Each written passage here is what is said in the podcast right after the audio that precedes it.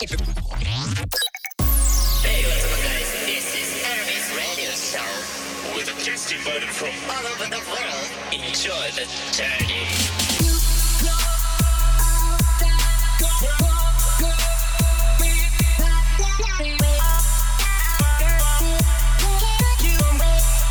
When the sun そうアラビ F のエピソード89.5です。アラビ F がゲストと一緒に普段を巻く様子をお届けするポッドキャストとなっております。はい。じゃあまずゲストの近況と、まあ自分の近況もですけど、はい。それぞれやっていきましょう。はい。はい。私から、ま、あの、はいい、つもお世話になっております。あの、モラズと申します。あの、私の近況としてはですね、このコロナ禍の間、なんとなく減っていた友達との食事会が最近始まって嬉しいなっていう感じです。でもゴールデンウィークからまだ2回しかしてないので、なんか調子があまり戻ってないなっていう感じもしてます。よろしくお願いします。なんか完全に戻ってる人もいるけども、そんなになんか毎週とか、なんか月何回とかっていうペースで行ってやってるわけではない。そう、あの、完全に戻っ、あの、完全に私的なやつ、まあ、そりゃそうなんですけど、完全、うんあの、友達との、あれっつうのは、なんか、結局その、なんかどっか行こうよとか、ああれ食べようよっていう、なんかやり方を忘れたみたいに近くて、なんか、あ、なんかそういえば忘れてたけど、なんか食べに行くみたいな感じで始まって、で、なんか進み方も遅くて、おた、あうん。お互いね、なんか、うん。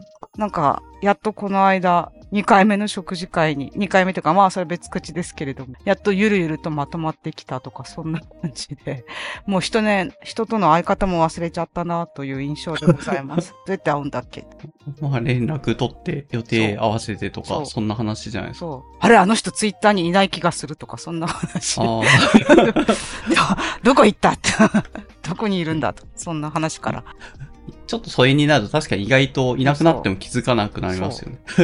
そうそう。いや、まあ、その人もともとあんまりツイートしてなくて、DM したらでも返事が返ってくるっていう感じなんだけど、本当にいなくなってしまったみたいな。ああ、アカウントがなくなっちゃったってこと？うんうん。いやいや、アカウントはあったから、たあの、うん20日ぐらい待ってれば来るんじゃないかなって言ったら、20日ぐらい待ったら来て、来たからよかったです。ああ、よかった。なるほど。まあそんな感じで連絡を取って、はいご飯食べるっていうのをやってたって感じか？ああいいんじゃないですかね。はい。よかったです。あそうですね。まあ自分も、なんか、あの、前、前ほど頻繁じゃないけども、最近は月1ぐらいでなんかぼちぼちお酒飲みに行ったりする機会があって、まさに昨日ちょうど、あの、うん。南極観測隊で、うんうん。まあ今は、あの、ビールの、はい。ブリュワーに て転身されたヒロさんはい。に誘われて、すごい。神楽坂の、ああの、パ、パーリンカっていうハンガリー、この間言って、ああ、あ、そうそうはい。そう、うん。ポッドキャスこトで話してた、ていうか、はい。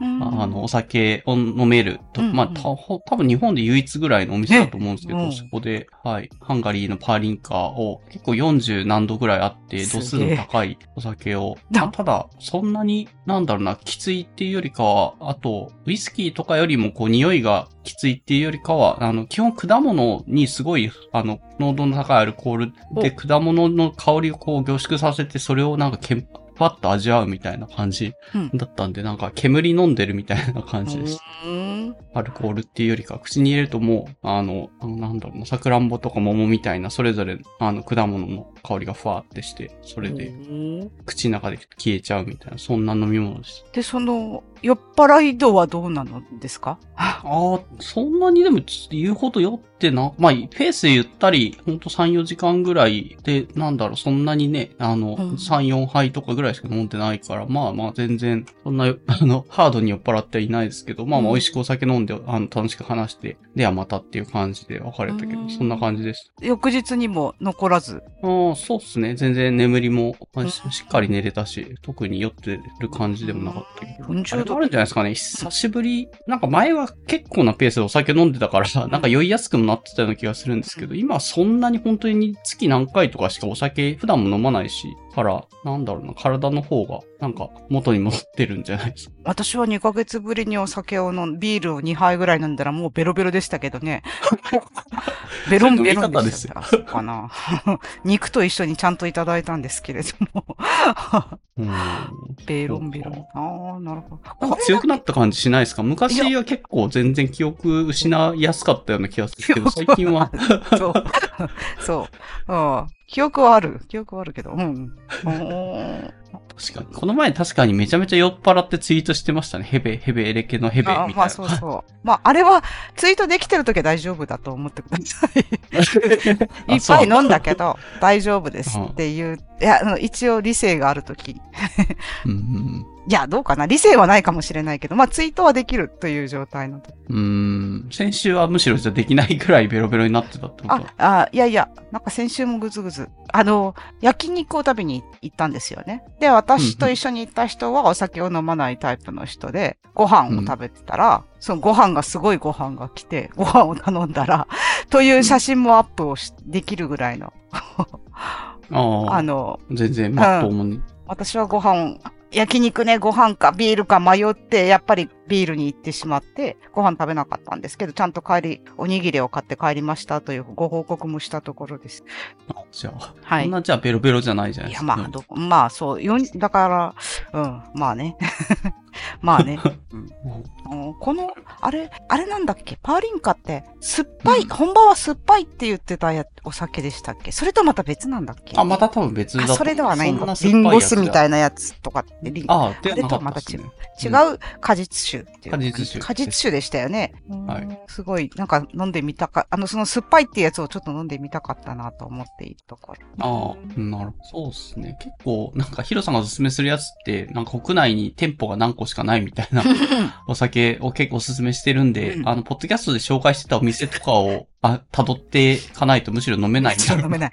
飲めるとしても東京っていう感じのあれでしたね。あそそう、まあ、福岡とかもあるんじゃないですかね。都会だったら1店舗ぐらい探せばもしかしたら。まあね。う んうん。でも40度のお酒飲める気がしないからいい。まあ無理かもしれない。舐めるぐらいしたいなっていう感じ。そ、そんなにきつ、なんかまあ、度数は高いんですけど、うんほんと煙飲んでるみたいな感じなんで、あんまりこそう。う、ね、舌に乗せたらふわってもう、うんなんかふわって煙が舞ってるだけみたいな感じだから、そんなきついなって感じじゃなかったですけど。へえ、それもなかなかない、なさそうな体験。あーあまあまあまあ。まあ、ウイスキーとかもあれば、飲んでる人はそんな感じだと思うんで、ぜひ、モラさんもはい。福岡のバーでバーで、探して、はい。管を巻いていきたいと思います。ああ、まあ、そんなはいはい最初か歌手だけ入れときます。そうですね。私今、なんかは、いもしかして入ったかもしれない。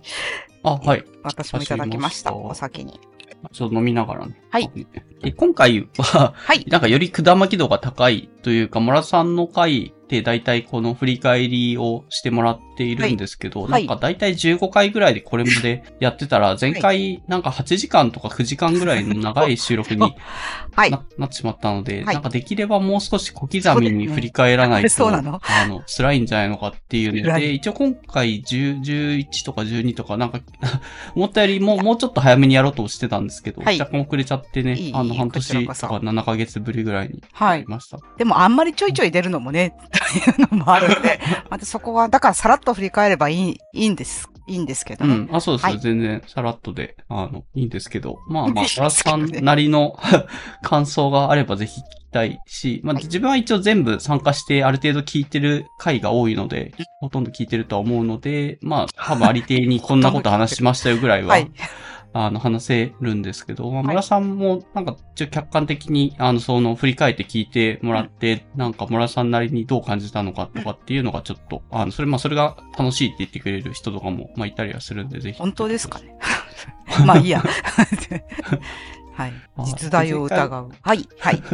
村さん、前回振り返ったのが77.5っていう回なので、はい。その次の78の回で、はい。78の回が、えーっと、前半後半と、まあ、二つエピソードがあって、はいで、人数も5人。はい。で、過去、まあ、出てくれたソラさんとゴマさんとモフさんと、うん。まあ、ピゼさんと、で、まあ、自分、はいはい。まあラビという5人で話している回で、まあ、哲学談話回で、け結構なんかね、あんまり自分も哲学の素養があるわけではないんですけど、その人文とか哲学とかのをかじっている人たちで話したので、なんか内容が、まあまあ、ふわっとテテーマとしては話してたのって何のために生まれて何のために生きるのかってモフスさんが投げてくれうんた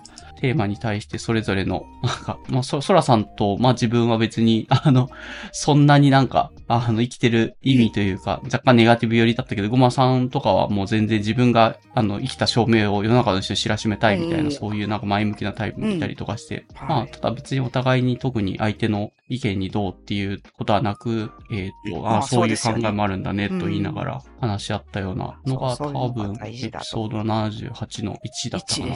と思います。初、初手から大変な回だと思いながら思っていますけれども、どうなんですかね。何のために生まれて何をして生きるのかっていうのは、私も考えたことはない、ないですね。うんうんうんない。もうけ結果でしかないと思う。あと名前を残したい話は、めちゃめちゃわかる。私も超残したいんですけど、大変じゃないですか。うんめちゃめちゃ残したいですよ。めちゃめちゃ残したいのだけど、大変だっていうのも分かっているので、業績がないとダメじゃないですか。本当に、まあ本当の意味で残さないといけない。残すとしたら。うんだからなんかこう、神社に鳥居の寄進をしたいとか、そういう方向に行きます。ああ、あれって確かに石に刻まれてたりとかしたらね、それこそ100年とか単位で全然なんか、はいこの人多分死んでんだろうなっていう人が名前刻まれてたりとかしますよ。私、お葬式はしなくてもいいけど、めちゃめちゃ立派な墓石を自分のために建ててやろうとか、そういうことは考える。何か刻みつけておきたいと。はい。ああ、物としてってことですか？はいはい。紙はダメだと思っても。いや、紙はダメっていうか、業績があれば紙で、紙でいいんですよ。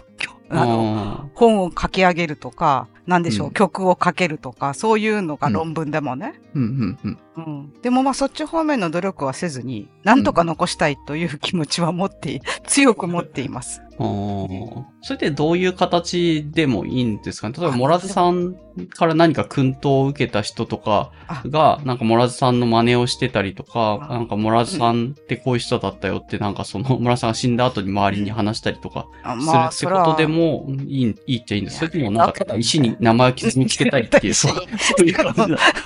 ただ石に名前を、それは、それはそういう人がいてくれるんこしたことはないけど、もう、あの、どまあ、あんまり希望を持ってない。あ、どっちかを取れって言われたら？うん。なんか物質的な、なんか本当にこれ証拠としてぜな残るものを残したいのか、うんまあそういうんじゃなくてもうちょっとこう、モラズさんっていうのがいたんだよっていうようなその考え方とかそういう、なんかね、あの、モラズさんライクな、モラズイズムみたいなのを残していればそれでいいみたそいうな。そう。あイズムをす、あの、立てられれば、それはそれでいいんですけど、まあ、それもそんなに期待していないので、自分に期待していないので、だから多分妥当なところで墓石に落ち着いたんだと思います。ああ、なるほどね。なんか、じゃあ、優先度的には本当はその、な、ニーチェとかああいう人、すごい偉い哲学者みたいな感じで、過去の人たちがみんなすごい考えだっていうような三千たる業績みたいな、あそうですね著作とかっていうので残したいなって気持ちはあるけども、あるけども。それができなそうだから、じゃあもあう、そうそう墓石でいいじゃないか。そうそう。もう私も、どっちかっていうと、その業績を、業績？なんだか、な、うんわかんない、その、ふわっとしたものを残して、あの、学部生を苦しめたいとか、そういうのはあります。どういう、あ、ニーチェみたいな、この、そうそうこの人言ってることよくわかんなって。全然わかんねえ。何言ってんの？で、なんかちょっとネットミームとかで、なんか歪んだ形で残ったりしたい。ああ。なんか深淵もまたお前を見つめているのだとかっていうのを、なんか 関係ない文脈でぼってあれする、そんな人に私はなりたい。けど、それもニーチェでしたっけ？確かにニーチェそういうの多いっすよね。なんか言ってること結局分かってる人そんなにいないだろうけども、なんかいやいやみんな使いたくなるような、ネットミームとしてニーチェは取り上げられること多い気がしますうんなん。かそういうのになりたいですね。なんだっけ、あまりになんとか的なっていうのもニーチェでしたよね。あまりに、うん。なんとか的な。そういうのは、あの、ソラさんとかゴマさんとかの前に投げかけてください。なんか存在の耐えられん、ん？タイトル、その、そんなタイトルの本なかったでした。あまりに人間的な。あ、そうそう、人間的な、あまりに人間的なっていう、うんそう、なんか2回繰り返あすそうそう。詩的ですよね。だからこういう、ああいうリフレインが効いてるんですね、ニーチェ。いや、知らんけど。うーん、そうだ、そのニーチェのそのタイトルがいいから、芥川とかもなんかあまりに、はいなんだったかな、同じようなタイトルで文芸的なったかな、文芸的なとかっていうので、真似て作って、あーある意味ネットミームみたいなもんじゃないですか。あ、そう、あ、あそう、当時では、当時はね。へえ。あ、芥川、芥川っていうのはどのくらい、あれしてるんですかね？あ、まん？どのくらいあれっていう？どのくらいあれしているやろ。まあ多分ニーチェのその著作のタイトル知ってるかあら、自分の著作にも同じようなタイトルつけてやろうみたいなぐらいじゃないですか。うん、例えばな、どういうあれなんだろう。うーん、まあ、いろいろ論考があるんだな。ニーチェイズムと高山教授。まあ、あ、いや、よくわかんないですけど、そうです、そうですね。っていうか、そういう、その、まあ、そうですね。そこまで行くと名前は残らなくていいかもしれないです。例えば、ネットミームとして生き残れるんなら、あの、あ、それはそれで本望だと思うかもしれないですね。別に私の名前はの、称えられなくとも。あ、なるほどね。ネットミームって形で、なんか、はあ、あのあ、そんな人がいたのかって誰かがあそうそう気づいてくれればいいぐらいの。あ、倍ので名言が残っとるっていう のはいいかもしれませんね。うん。なるほどなまあどうなのかななんかそういう意味だと、ごまさんとか村津さんとかは、なんだろうな、自分の。そこと一緒にそくくられるとは思わなかった。ごまさんとくくられるの？ごまさんも結構だって論文書いてあ自分の名前残したいってそれは同じこと言わかるよ。それってはだってましたよ。、うん。それはわかるよ。みんなから、うんあの、ごまさんという論文、なんと研究者の論文があってって言われたいって言ってましたああ、なるほど、う。そうね。そういうくくりね。あそうですね。な、B ちゃんとかは、あうの、んそらさんとか、なんか、うんみんなに自分のことを忘れてほしいとか、なんかそういう非常に後ろ向きなこと言ってましたね。なんでだよ。あただ別になんかそんなにね、分かり合えるもんでも、なんか最近思うんですけど、人に人を何か教えるとかってよくやったりとかするとは思うんですけど、はいなんか言うほどその考えとか技術とか細かい単位でうんうん残すのとか、その引き継いだりするのって意外と難しいんじゃないかなあもちろん、あもちろんというか、そうですね。そう思う場面出てきますよね。うん。わかりますわかりますその人がいなくなった時点でもうその人自体の本当になんかそういうのって結局のとこ消える、自然と消えるしかないんじゃないのかなうんって、なんか思ったりする。まあ、だ、うんだからといって、なんか消えなきゃいけない、け全員消すべきだ、みたいな、その、全員なんかもう死んだら終わりなんだとは全然言わないですけど、うんっていうのもあるし。そうなんかそこら辺帰りがあるような気がするな。なんか別にそれはいいんですよ。あの、結果的に残らないだろう。うん。現実的に考えて無理だろう。うんっていうのはわかるんですけど、また消したいという話になるとちょっとあ違う、違うというか、ちょっとあ。なんか。また変わってくるなと思って。ああ、確かにな、言われてみると。なんでかな。うーん、なんまあそんなに固執してない、なんか自分がなんかアウトプットしたやつって結局ゴミみたいなもんだなと思ってはいるから、それに対して、なんだろうね、わざわざそれを残してくれとも思わんしっていう感じかな。確かに。まあ、たくさんのゴミを生み出すっていう話がその、この回であってて、まあ、うん。で、そこで言うゴミ、ゴミは大事なものなんですよね。その、あまああ、なんていうかな、ゴミっていうのは本当に不要だっていう意味じゃなくて、まあ、ゴミを出さないと、ご出てしまうものがあるということですよね。何あかあ、そこうそうそう。何かね。う。で、まあ、た、その過程でたくさんは生成される。逆に言うと、そんだけ生成がないと、まあ、うん。何らかっていうものはできないのかなっていうような感じもさせるはゴミですけれども、まあ、うん確かに私も、うわ、ゴミだなと思うものに何も紐付けなくてもっていう、紐付けられなくてもっていう感じはちょっとしちゃうかもしんないっすね。だったらもう名前だけでいいと。そう。最近なんかツイッターが終わりそうだからおとかっていうので、なんかツイッター関連の話って、なんかうん自分のツイートしたやつを、なんか辞書みたいな形で本として渡されても読めないみたいな、あなんかツイートとか流れてへきたの見てたんですけど、ああ、確かに自分の過去ツイート何万、何十万とかあるやつをそのまま全部渡されてどうぞ読んでって言われても、まあ読めないし、なんか何の意味もないんだろうなっていうあ感じはするんです。そうなんだ。自分、私は自分が好きなので、自分のツイートいつまでも読んでられると思うんですよ。あ、そうなの？はいはい。ええそうか。なんか意味のないことばっかり言ってはいるから。いやいやまあそりゃそうなんです塊で投げたい、その読めない、読み切れないぐらい投げられても、うん、まああんまりだなという、まあゴミだなと思っちゃう。そうですか。私はもうツイツイッター社がツイあの、ツイートごと引き上げるなら、俺のツイートだけは返してもらおうかって言って乗り込みたいぐらい自分のツイートはうん好きなんですけれども、まあ自分が好きか、そしてまあ他者に評価される自分っていうものとはまた違いますからですね。ああ。あの、このツイート群に名前をつけて配布したいかっていうと、またそれも確かに違うなっていう感じはするのああ、で。なるほどね。じゃあうん自分でその分厚いツイツイートしたのを本として持つのは、モラさん的には全然うんいいけども、うん人になんか押し付けて聖書みたいな感じで渡すのはちょっと違うなって思う。まあそうそう。なんか、そうですね。例えば2万年後とかに、もううん内容の優劣とかじゃなくて、古い文献が見つかったみたいな感じで、まあ昔の人の日記とか、うん姿勢の人の何か記録が見つかったとかって言って、めちゃめちゃ研究されたりすると、それはそれでちょっと嫌かなと思ったりはもちろんします。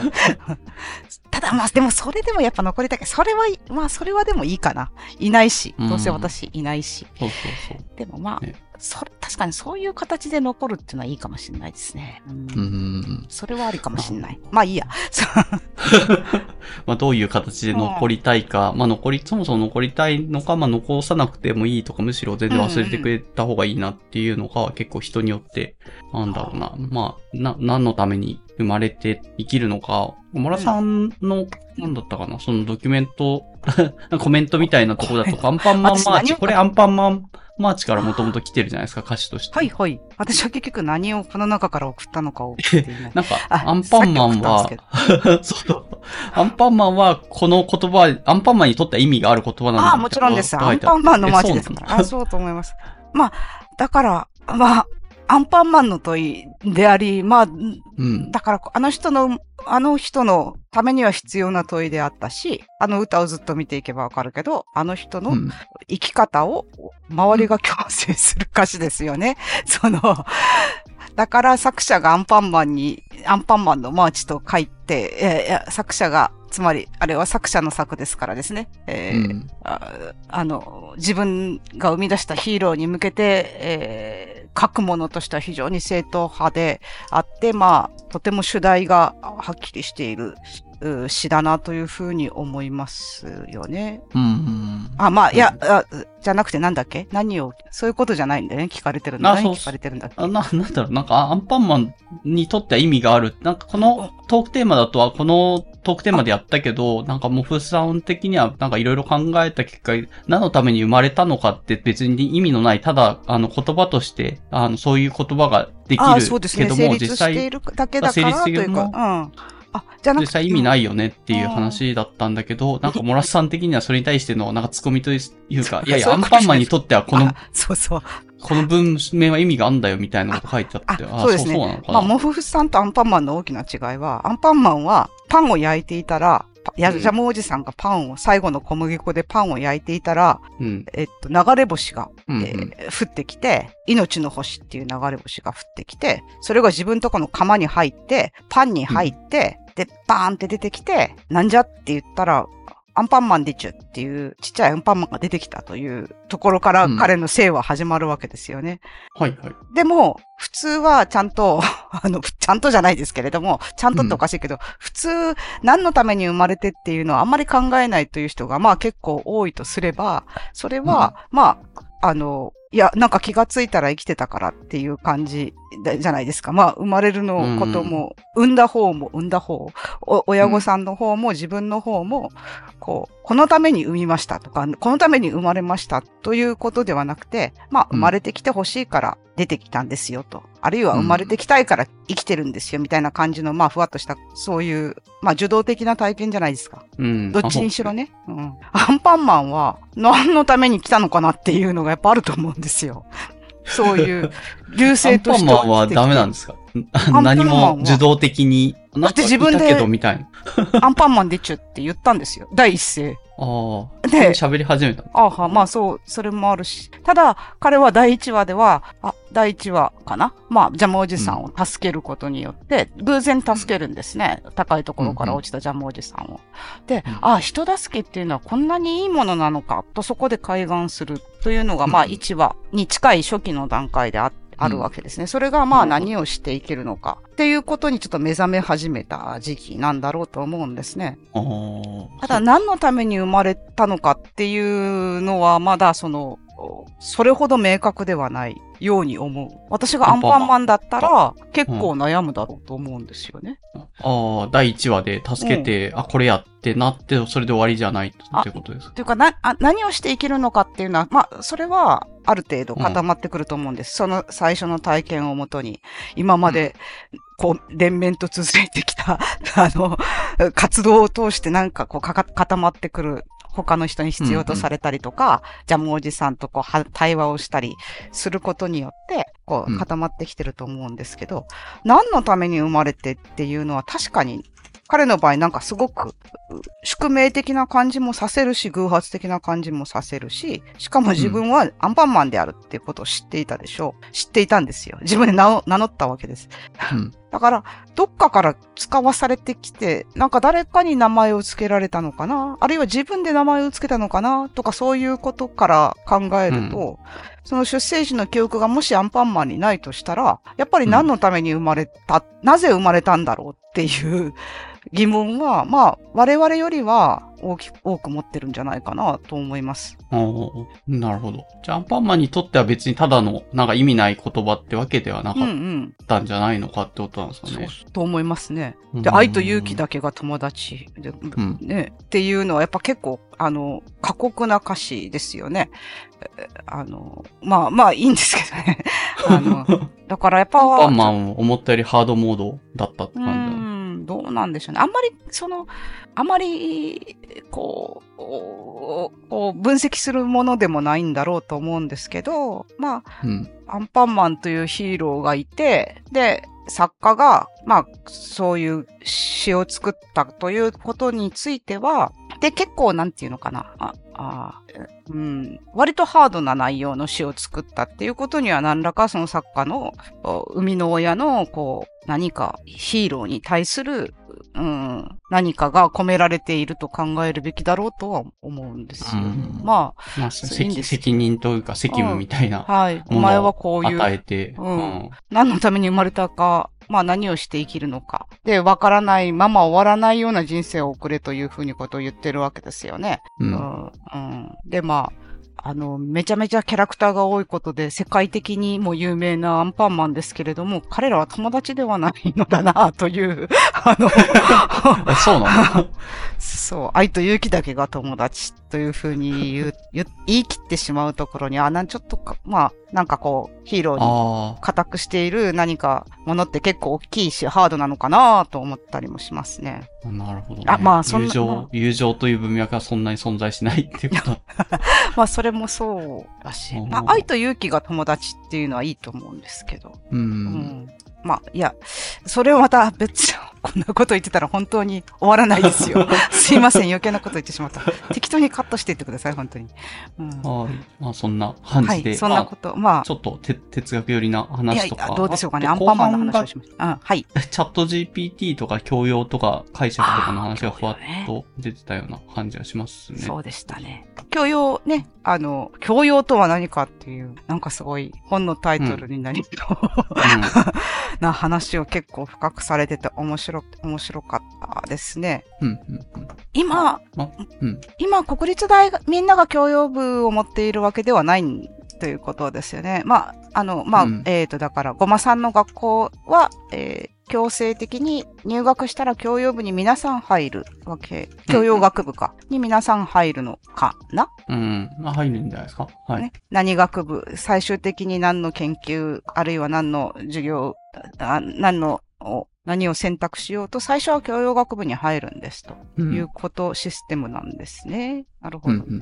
うん。教養。教養とは、はい。面白く聞きました。うんあの、あの、人間的とか、チャッだかうんらそこでチャット GPT とのあれが出てくるのが面白いなと思って、まあ差分があるとすれば、一番、まあ我々が確かに想像しやすいのはチャット GPT が、チャット GPT を生んで、で、チャット GPT の社会ができた時の教養っていうのは確かに面白い話だなと思いますね。どうですか、うんあ、ま自あ別うんだからってことかな。まあそもそも人間が理解できないものの可能性もありますあ、それもそう、う。面白い。あの、PJ さんそんな風おっしゃってましたね。そもそも理解できないかもしれない。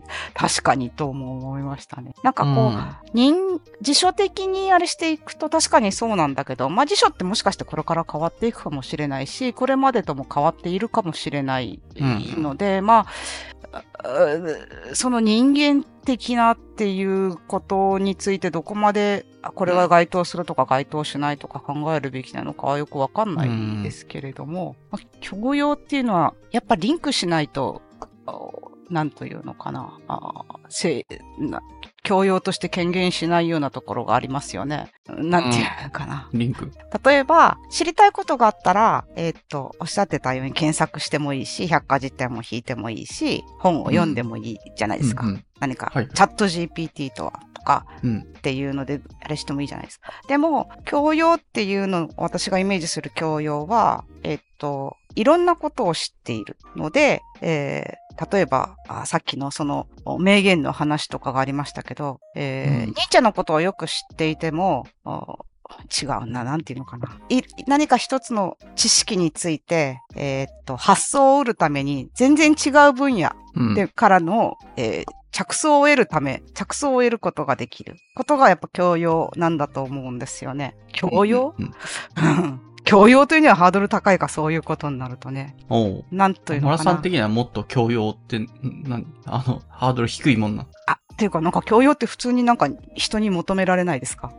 普通にみ求められるのは、だから、ああの、その程度、そのぜ、えっ、と、平均的な人がみんなも持てるものというのを想定、その程度のハードルを想定してますけれども、う。うんん、あと、うん、例えば、どんな話があったかな。まあ、なん、例えば、えーちょっとあれなんだけど、うん、何か専門の話、一つの分野の話をしてるときに、例えば芥川龍之介のこと、類似例を思い出すとか、ニーチェのことを思い出すとか、あるいは、うんあれも、その全然違う分野の話とこれは似てるなとか、そういえばあの人は、なんかこう、そういうタグがついてないもの、本来同じタグがついてないものをこう有機的に結びつける、人の力で、つまりうん自分の中の知識で、えー有機的にリンクするこことができるために、たくさんその、えー一個一個の何か知識を持っているんだ。これが教養ではないかとイメージするんですよね。あーそうかな。なんか分かった？すいません、頼もしくて。あまあ、なんなんとなくは、はい。あまあ、確かにそういう意味だと教養って結構難しいですね。教養を発揮すること自体で、なんか、ね、研究者とかがもう、世紀の大発見するときとかに使ってるような、なんか直感みたいなのがはい教養そうです近いね気がしますけどまさにその話を、あの、後半ちょっと考えてました。あの、そうです。よし。だん、なんとなく通じたようでよかったです。で、その、まあ、非常になんか思いつきみたいな、有機的な、あの、ものだと思う、思うんですよね。うん。で、それができるシステム、それを、まあ、もしかして例えばひらめきと呼ばれるのかもしれないし、もうちょっと小さな、大げさじゃない表現をされるのかもしれないけど、うん。そういう、なんか例えば、そうだな。太宰治とニーチェって写真の姿が似てるよねみたいな、そのどうでもいいあれがあるじゃないですか。そのどうでもいいリンク。とかがあったとして、似てないですよ。今カチッと音がしたけど。似てないんだけど、まあ、あの出、たっけな、なんか、あの、例えばあの頃の文豪ってみんななんか肩肘ついて、なんか頬杖ついて写ってるよねとか、なんかこうじゃなくて、うん芥川。太宰とか、例えば夏目漱石とか、で、うんなんかまあ、そういうなんかあんのかなとか、そういう漠然としたことが日々こう、浮かび上がるじゃないですか。浮かび上がるとするじゃないですか。でもそれって、たとうんその、それらの人たちの写真をその人が知ってないと、えーっと、そういう発想にはならないですよね。まず。うんで、その写真を知っていることが教養かなと思うんですね。いわゆる。もだから、で、あと、結びつけることができるのは発想力とかなんかいろいろあるんでしょうけど。いや、もうちゃんとしたなんか例を出したいけど出せないんですよ。だから、そういうイメージです、教養と。だから人間的であったり、まあ人間社会が必要であるっていうご指摘はごもっともなんだけど、そこは本質なのか、あるいは、えーっと、人工知能とか、あと大規模学習とかでも、そのうん履修が可能なのかっていうのはまたちょっと別多多少辞書的な意義と離れていくにしても、まあ、ちょっと別の話になるのかなというふうに思ったりします。うん。なんかもうちょっと確かに人間社会がないと許容っていうのは定義できないみたいな話もはいありましたね。なるなんかいい話ないかな。なんか後から思いついたら、突然言い出すかもしれない。うん。あ、戻ってもいいんで。じゃあ、一応78の1はそんな感じで、えっ、と、哲学すいません会話会はい。をしたというところ2時間で終わり。りたいっていう、あの、うん。あれがありましたけどね。大丈夫かな、まあ絶対大丈夫じゃねえな。はい。ペース頑張りましょう。78の2の、はいえっ、と、これは、えっ、と、ツイッターのタイムラインで結はい。構アファーマティブアクションあ、な、に2か。ついて、78そう、の 2, 2のか。方。はい、うんはい。そうそうそう。はい後半かな？この哲学対話会の後半はい5人で話したやつの後あ半で、はい、はい、はい。なんだったかな？帝京大の赤原はい、はい。面白いやつ言いましたね。はい。だね。うはい。ね、今となってはもう随分昔の話には思うけど、うん。なんかゼミに来た名前が、なんだろうな、女性っぽい名前の、うん、うん。実際は男性だったっぽいんだけど、それに対して、えっ、とあ、お昼にじゃあサンドイッチでコーヒーでも飲みながらお話ししましょうみたいな、そういう、あの、あなんだろうな、あのおじさん教授はい。みたいなのがいて、それに対し、それがいざ男の子が、僕は男ですよ、みたいなこと言ったら、あ、名前で女の子だと思ったからうん。誘ってたのに、みたいなうん。ことを急にはい。言い始めてゼミをはい。入れてもじゃあらえなかったダメです、みたいな。えーって言い、言ったら、いや、社会でこんなことはいくらでもあるんですよ。って逆ギレされたという。もうすごい、まあ最悪。鉄頭鉄尾すごいなっていう、完璧だなという感じのあれだった。そうそうそう、赤原教授の、あの、バズってたツイートから、はい。なんだったかな？まあ、それをただ素直に、まあまあ、それは、あの、まあ、それは、ね、うん。は良くないよねは前提としてあった上で、まあ、それはい。そのまま話すっていうよりかは、な、なんだったかな？どんな話してましたっけ？えっとですね、えーっと、ごまさんの定期と、定期で一番面白いなと思思ったのがごまさんの定期で、これがまあ、あアファーマティブアクションになり得るじゃないかと。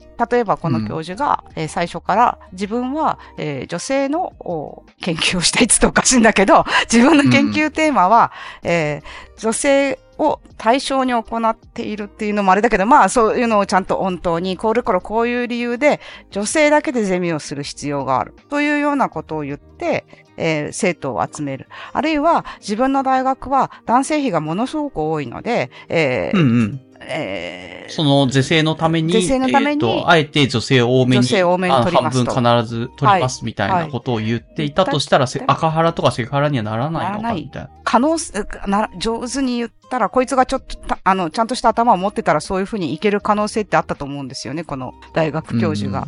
たあの、ちょっとでも賢かったら。あの、で、そういう、で、まあ、結果的にそれと同じようなアファーマティブアクションが、まあ、例えば東工大で行われてるじゃないか。うんうんとか、まあ、行われていると考えることもできるんじゃないかというような提起でしたか、でしたと思います。うんですよね。うんうん。でなるほどなというふうに思いましたね。まあ、それに近い感想を持っていたせいもあって、うんうん、あと、まあ、あとその後、かなり細かい話になりました。うんそらさんがいらして、えーああいうのはやっぱ、やっぱ5人会ぐらいあると、あのくらいやっぱ議論っていうのは深くなるんだなと思って感心して聞いてたんですけれども、これでもかっていうぐらいなんか、あの、ご意見が出て、つまり、じゃあそこでなぜ男性、女性という、その当然のように前提のように語られる二元論は何であるかうん。というようなああ話も出ましたね。そこが結構は、そらさんは長い間引っかかってらっしゃったように思いましたね。あの、うんうんうんこの、この話の中では。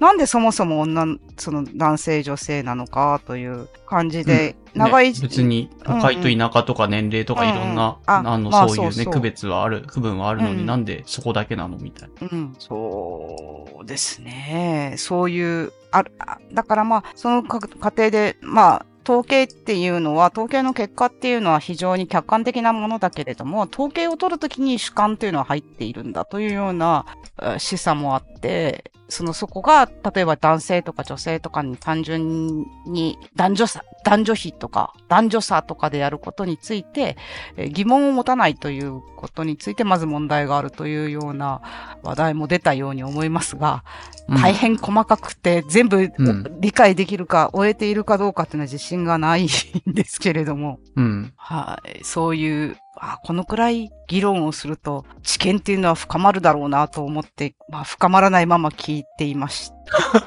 いや、まあ、あ全然素直な感想でいいんじゃないですかね。自分もこの、この回のタイトルだって、む難しすぎるタイムラインってツイッターのやりとり見てたけど、一回読んだだけじゃ全然わかんないくて、ポッドキャストでこう話してみたけど、まあまあ、あの、ややこしいというか、それぞれ いろんな意見が出てきて結局難しかったなっていう感想になったので、まあいろんなね、ニューロダイバーシティとかの話も出てきたし、なんかね、フェミニズムのおすすめ本の話とか、いろんなね、ジェンダーの話も出てきて。そうですね。男女、ジェンダー。バトラーの話、さんの話がこの辺りで出ましたかね。うん、違ったかな。こういうのやっぱ難しい。の話もな、ちょっとは出たかな。はい。難しすぎますよね。に、やっぱ、社会がっていうのは、社会が受け入れられるのは、誤解を恐れずにいれば、言えば、やっぱ二元論までなんだろうと思うんですよね。どうですかね？あ二元論までっていうのは、その、ジェンダーに関、あ、ジェンダーではないですね。えーセックスに関してはっていうことですね。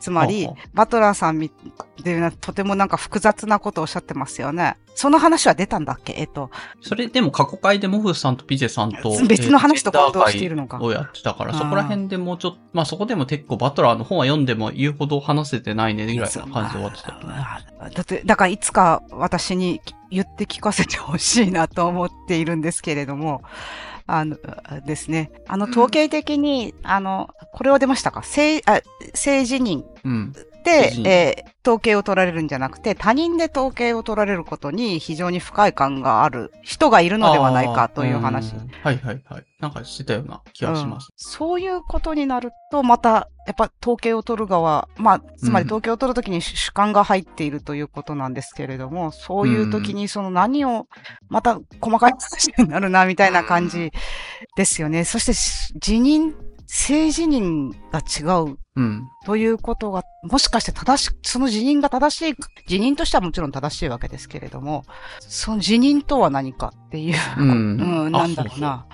難しい。本人のことを100%本人だから解釈できるとは限らないように、うんうん。辞任が揺らぐ。なんか、ヒロさんとさっきお酒飲んだって話してたんですけど、ちょっとポッドキャストヒロさんも聞いてくれてて、そのはいジェンダー界のはいと。ころで興味深くなんか聞い聞いてたけど、ヒロさんってなんか性自認って、はいまずよくわからんって言ってましたね。そうねなんか性自認っていうのの定義がわかんない。ヒロさんがなんかアンケートとかで男性女性っていう時は、はいえっ、と、まあ生物学的に、はいはいえっ、と、まあそのね、遺伝子とかそういいう生殖体とかではい。男性っていうことですか、はい。って聞かれてると思って、はい。男性って答えていて、ヒロさん自身は別に性自認っていうもので自分を男性とか、まあ女性とかどっちでもないとかって考えたことはないうん。っては言っていて、そもそも性自認って定義なくないですかっていうのので、まあなんか、だから、なんかそれ自体が結構ナンセンスなんじゃないのって話をして、なるほど。なって思った気がします。まあ、ナンセンスとは思わないけれども、つまり、ヒロさんも、私もそうですね、辞任に特に、あの、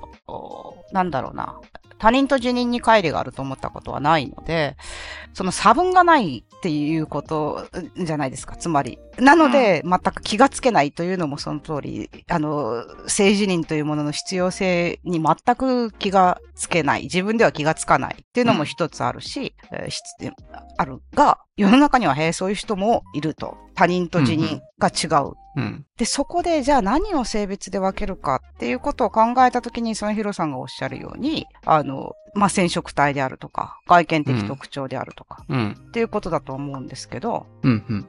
あのハンサムのバトラーさんっていう人は、それも文化的なものではないかと言ったという話ではないかと思うんですね。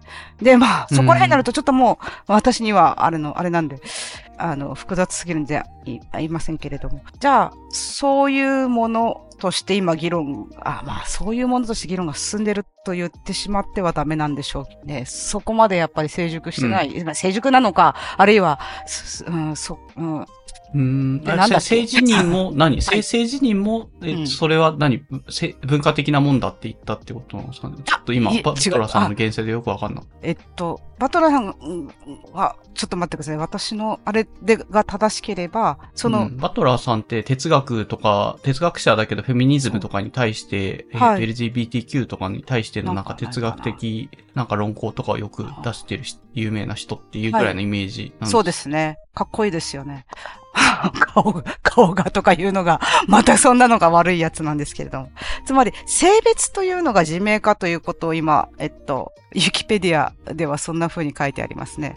ジェンダーというのは自明ではないというのが、まあ、今、あるんでしょうけど、性別は自明なのかっていうと、この方はやっぱり性別も自明ではないんだというのが一つ、あの、うん衝撃的なあれとしてあるんですね。うん。解剖学上のものなのか、あ染色体なのか、ホルモンなのか。うん。で、それとは別に政治的、社会的利害に寄与するためにさま、これはまた別の人に解説をしてもらいましょう。ね。うん。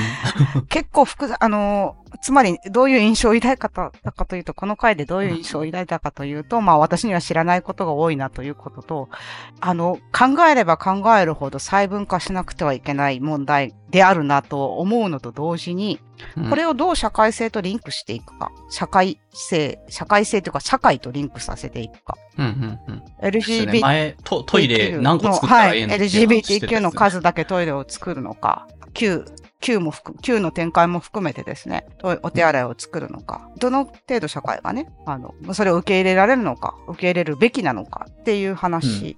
これが落としどころ、最終的な落としどころにならざるを得ないのかなと、まあ、うん。一般、うんわ一般人たる私としてはそんな風な感想を持ちました。あんまりちょっとまあ消化できてなくて申し訳ないんですけれども、大変複雑な話で、なかなかその瞬間的にいちいち門を開かれる、開かれるような印象があってですね、あの、なんか20年前ぐらいはでもそもそもこういう話がそんなになかった気はするから、世の中がね、ある意味そういう人の声を取り入れる傾向が増えてきたんだろうなっていう気はしますけど。ただ、そう、そうですね。今、あのーおなんていうのかな。そうですね。3 2、30年前というので思い出したんですけど、ノーマライゼーションという言葉がまあ2、30年前まで、今も当然あるんでしょうけれども、そういう言葉があって、その、それはなんか、障害者福祉とかのところで、まあちょっと、うん。えー平均化するんだ。ノーマルなんだろうな。まあ平均化するというか、まあそういうような差別をしないんだという意図で使われていたノーマライゼーション的なことと、まあ、ただその差別をしないということと、アファマティブアクションと、どの、どれ程度、アマアファマティブアクションが全く不要というわけではないんだけれども、しかし障害者っていうのも社会の一員であるからして、そのアファマティブアクションを受け入れながら、例えば、えー例えばね、障害者美術とか、そういうくくりではない美術展に入ることが大事なんだとかね、そういう、うん、またどちらかってきたな、なんか話が長くなりそうだうん。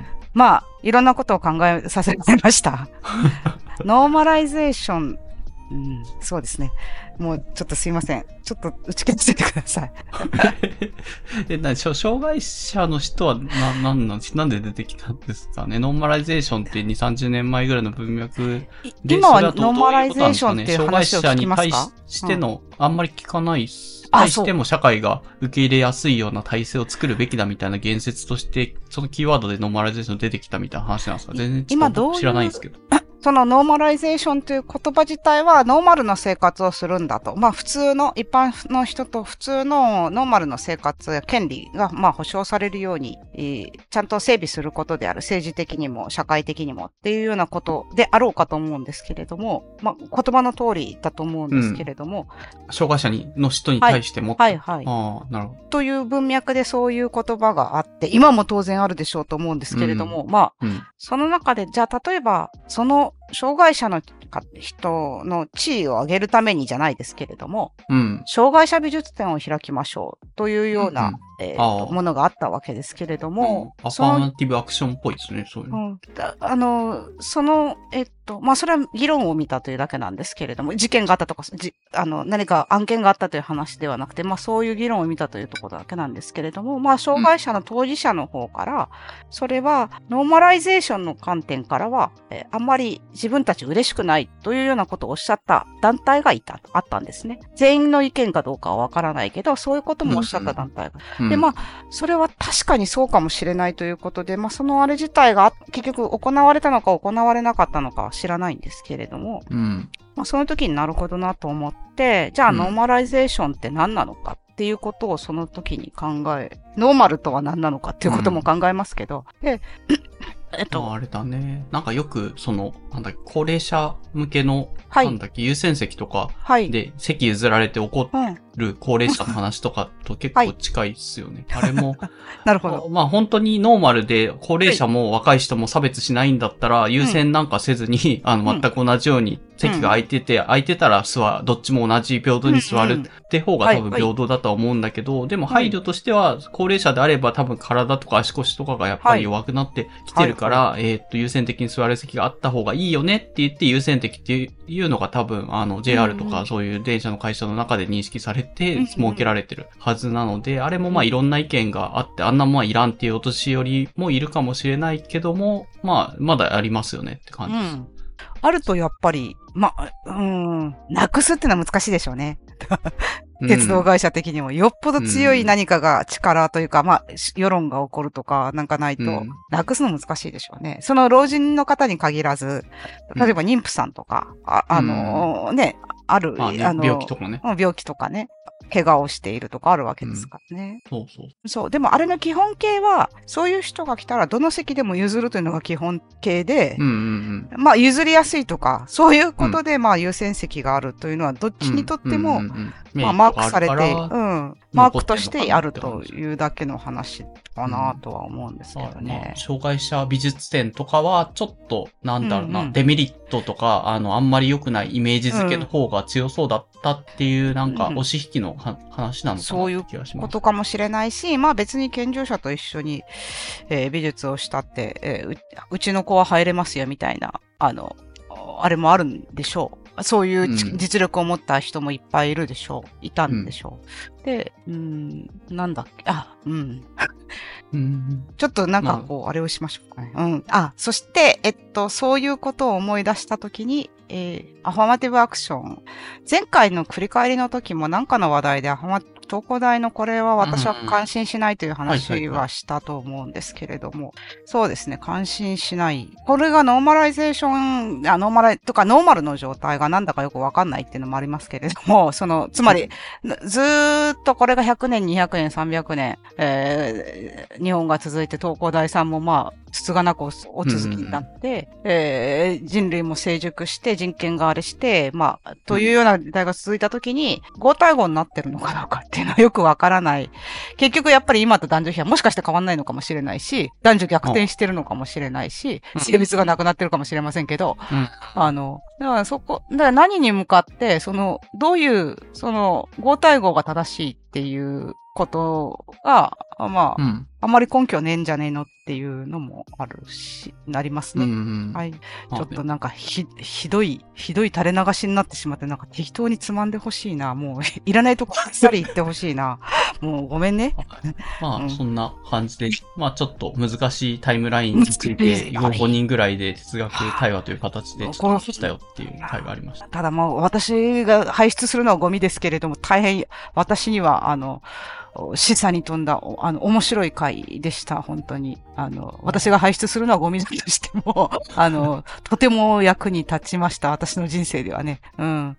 ちょっと今後も注視していこうと思います、その方面の議論はね。ああ、ははいい。えっ、と、エピソード78の2でした。はいというとで、次、78が終わったんで、79 79。これはまあ1回で、えっ、と、これ具体的に言うと、モラズさんの前回の振り返りの時に、えっ、と、なんだ、次、もう一回出てほしいゲストはっていうお便りが来て、それに対して、ワーッピさんっていうのが第一声で出たので、はい。えっ、と、まあゲストワーッピさんを、はい。えっ、と、再びお招きして、はい。えっ、と、最近の話であったりとか、はあと、まあ、だろうな、えっ、と、最近気になってるはい。とことかな、成果があっても、はいはいはい。それを当てるっていう営みの話とか、はい。数式とかの話とかも出てたかな、なんか。はい。移動、ね。移動っていうかなんとかな勤務地が変わって、もともと理論系でやってて、数式バリバリのスライドとかを見せても、なんか通じてた、そのコミュニティの中で通じてたけど、うんうん。実験家の研究者に対、あ、ワープさんはもともと物理の研究をされてて、まあ今もその民間か何かでそういう研究されているらしいというはい。話の前提があった上で話してたけど、ちょっと移動した先で若干その数式で表現しても、もっと絵で描けないのって言われたりとかして、うん。なんかギャップを感じているって話とか、まあ、あとはいこれタイトルになってるのが、えっ、と、まあ、生活スタイルが変化したよっていううん。話、まあ、具体的にはご結婚されたってはいいうところで結構生活がこれまでね、一人で有事的に暮らしてたところから、まあ、ご飯とかを自分で、はいはい。あの、ね、あの、伴侶のために作ったりとかっていう話とかっていうのも組んで、まあ、ご飯全然作ってなかったから、うんうん。自炊が新鮮というか、あこだどこが大事なんだってワープさんなりに気づいたうんうん点みたいな話とかもされてましたね。はい。あのは、こう言ってはなんですが、もう私もいい時に、あの、いいタイミングでお願いしたのかなっていう、あの、自分満足感がありますね。あの、やっぱりライフスタイルをログのと、ログを取ってらっしゃるっていうのが一番の私の興味のところだったんですけれども、あったところだったんですけど、随分ななんか転換をお迎えになった後だって、ちょうど、あの、まあ、半年ぐらいっておっしゃってたから、うん。で、それでは随分変わったろうと思ったんですけど、まあ、その転換が大きすぎたせいか、あんまりなんか、あの、ログの変化、変化にはそんなにご興味がなさそうです。お幸せで結構ですね、みたいな気持ちにはなりました。因果関係よくわかんないですね、とか言って あった。あまあ、あ、あんまりそのログとかイライラとかそういうはいはいのに注注力すあ、まあ、そうるだ、まあうん、必要がなくなったというか、あんま気になんなくなったって。まあ気にしてたらキリがないみたいなうん感じかな、そうれも回数が減ったということをおっしゃってたのと、あとまあうん。家に自分以外の人がいらっしゃるということで、まあ、うん。そういうことで随分解消される話したりとかね、なんかこう、うん。えーなんかこう、触れ合い、触れ合いというか、まあ、なんかそういううん関わり合いがあることで、まあ解消されるんじゃないかというような感じのことをおっしゃうんって。いて、うん確かに確うかに。ん。あんまき、まあ、だんだん、なんか、あの、一回目のような狂気を感じなかったというか、あ、随分なんか熱が収まってらっしゃる感じかしらとか、ちょっと勝手に思ったりしました。実際どうかわかんないですけどね。うん。うん、確かに。はいまあ、尖、尖ってるところが、こう、自分のイライラしてるところを、はいなんか日付をつけてちゃんと管理してるとか、はい異様な、そういうライフログロガーとしての活動の話はしてたけども、うんまあ、生活スタイルに変化があって、まあ、いちいちそういうのがあんまり気にならなくなって、のあの、頻度も減って、まあ、やってはいるけどもって感じだと思うんですよね、の几帳面のかなというふうに思いました。なんかまあ、ただ麺が好きで、うどんは、のログは取るぐらいになっ、なんか落ち着いたのかな。あ、ただタスクの話を、タスク管理の話をされてましたか？その、ああ、してましたね。うん。 ToDo 関連とか、うん、 ToDo リストの話はそういうね。うん。確かにあれは面白いかもしれん。ああいう方でもあるあるんですね。あの、うん。うん。えっ、と、納期最短を答えてしまうっていうのは、あの、うんうんあ、あ、こういう人にもあるんだと思って、へえと思って聞いてました。私は最長を答えるタイプなので、あそうなんだ別に共感はうんしない、しないですけれども、はい。あの、測るのが下手なんですね。納期を測るのが。うん、なるほどね。最長っていうスタイルもあるんだ。結構その、なんだろうな、科学さ科学とかやってる人って、はいあの、ななんだろうね、あの、その自分でこうだろうっていうのをそのまま言っちゃうというか、特にバッファとか見積もらず、そのまま、あの、すまあ、正直、ある意味正直に、あの、答えるみたいなのが、よしと本人にしてるあ人あ、なるほど。がいたりとかすると、まあじゃあ最短でっていうのが一番誠実といえば誠実じゃないですか。相手としてもね、あの、納期と早くしてほしいと言われてるものだから。まあ、それはだろ誠実ですけど。うん あの、あ、そういう傾向がまあ、業界観察できるっていう感じなんですね。なんとなく。あ、そういう傾向っていうか、まかあ。なんかエンジニアとかそういう、なんかわかんないけど、まあ人によってもうマラソンスタイルの最長答えるって人もいるかもしれないですけど、まああと、やっぱりその、なんだろうな、そういう自分の技みたいなものをそれなりに手に職としてやってる人としては、納期が長いっていうのは若干その技術が低いんじゃないかっっていう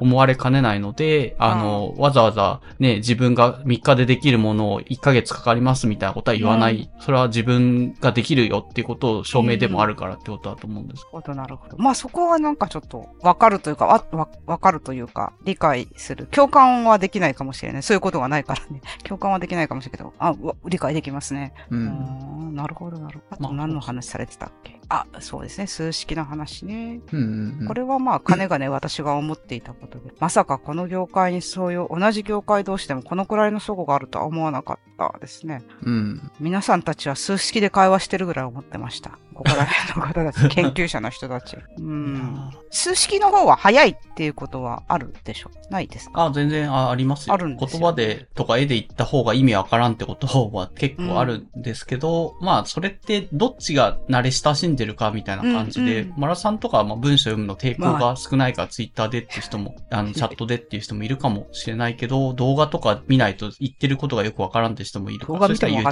YouTube とか見てるかもしれない。うん。ああ、なるほどね。そうそう、人によって人によって、そわかりやすいコンテンツとかインターフェースは違う。う。うん。なんかまあ私だ、私はこういうのって結構なんか外国語と一緒のようなにい印象があって、まあちょっとここに書いたけど、数式もそうだし、音符とか、えっと、グラフとか、かまあ化学式もそうだし、そういうものはなんか外国語みたいに、えーまあ自国語のよう、母国語のように介する人がいるという印象なんですね。うん。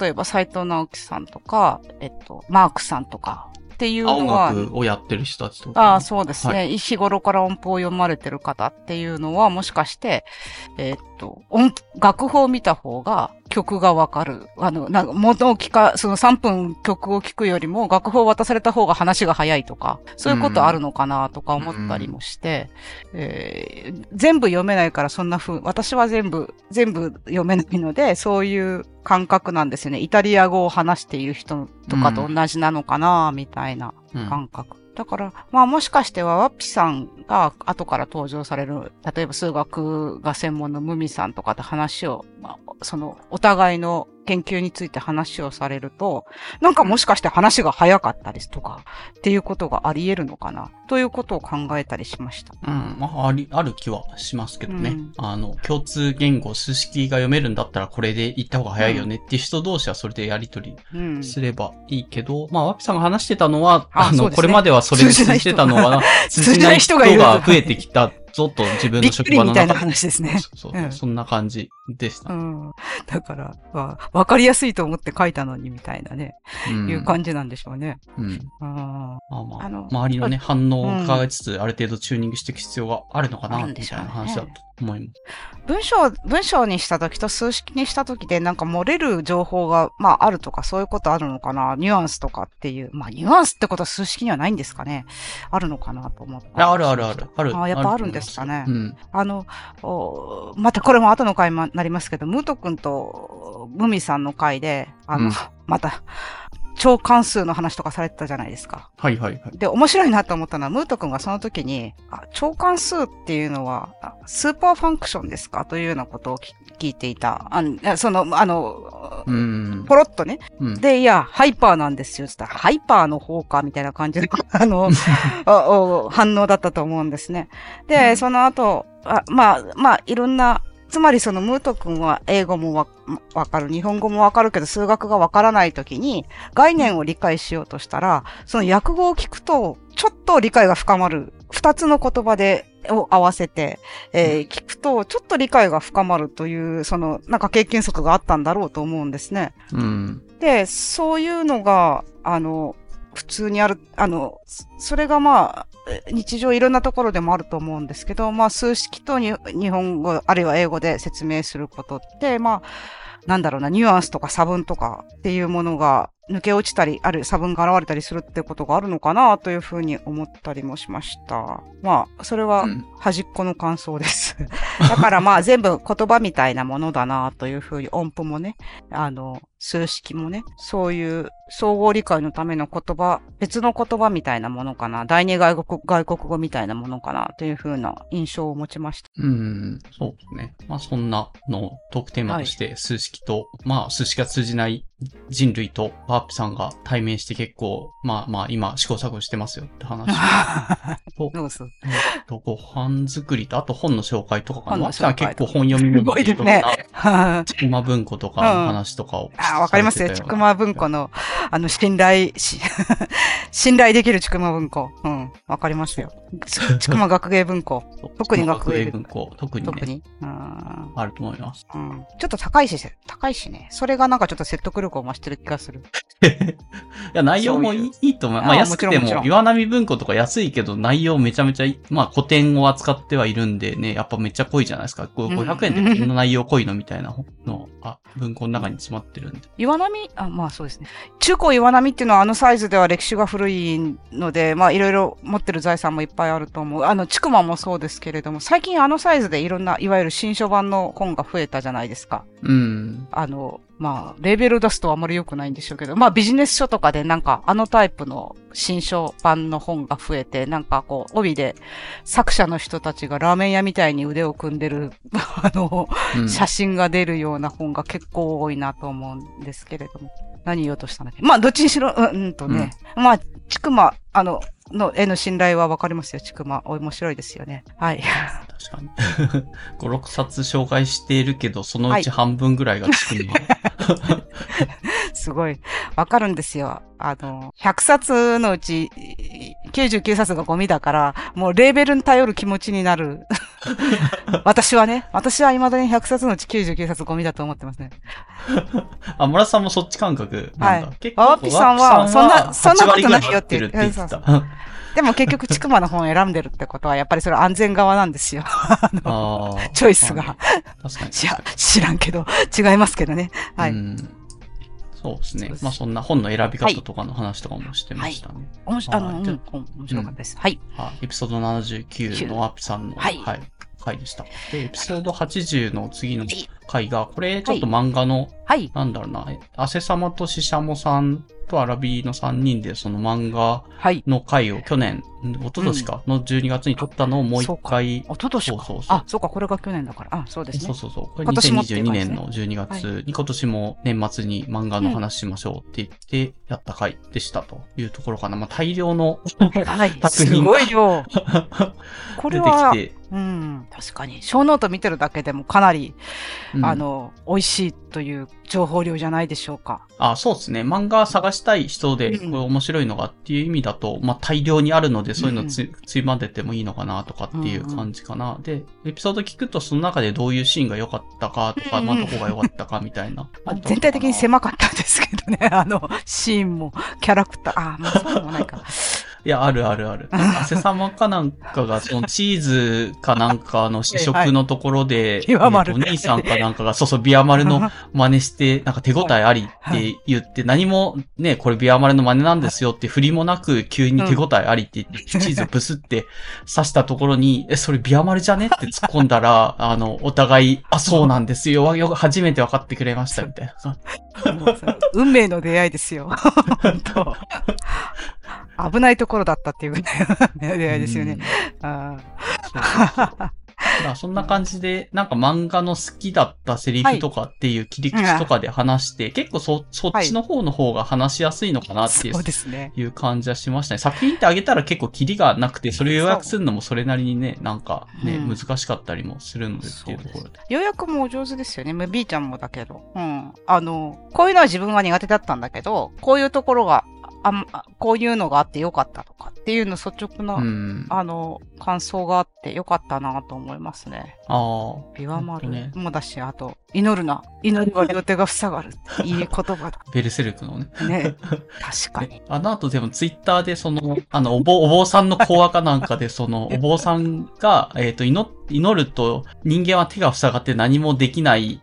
だからこそ、と、その時間が非常に祈りという時間は尊いに人、何もできなくして、ただただ祈ることしかできない貴重な時間を祈りっていうのを与えてくれるんだみたいな、そういうお坊さんの講話みたいな漫画が流れてきて、汗様の 祈ったら手が塞がれうんこのベルセルクのガッツが言ってんのって、その、そうそう戦の場で。祈ってる場合じゃねえぞということだから、違うんで、貴重な時間を、貴重な時間を得てる場合じゃねえっていう話なんですね。そうそうそう。後で貴重な時間やれっていう話なんでね。確かに。まあそう、うん違う話だけど。まあどちらも真理で面白い。でも、あの、端的ですよね。やっぱあの人は本当にすごい人だった。あの、端的ですよね。あの、セリフにしろん。あの、ああ、たベルセルクの作者の人。端的に、えーな、あで、劇的なネームを書く人でもあった。なあというふうに思いますね。うん。感じかな。まあまあ、そういうね、うん結構、汗様の名シーンはやっぱり印象的そうですね。性格出てるし。はい。正直言って私この中の本ほとんど読んでない、なかったし、今もあんまり読んでないんですけれども、うん。その、やっぱね、しかも、汗様も、えっと、シャモさんも、まあ、ポッドキャスト経由と、あと、ツイートをちょっと存じ上げてるぐらいで、ほとんど、まあ、知らない方なんですけれども、その人たちの話を、やっぱ3時間弱笑いながら聞ける、知らない話題なのによ、っていうのは、うんやっぱ、すごい話術だし、あの、熱量うんうん。こちらに訴えかけてくるんですよね。そういうのやっぱすごいなと思いますね。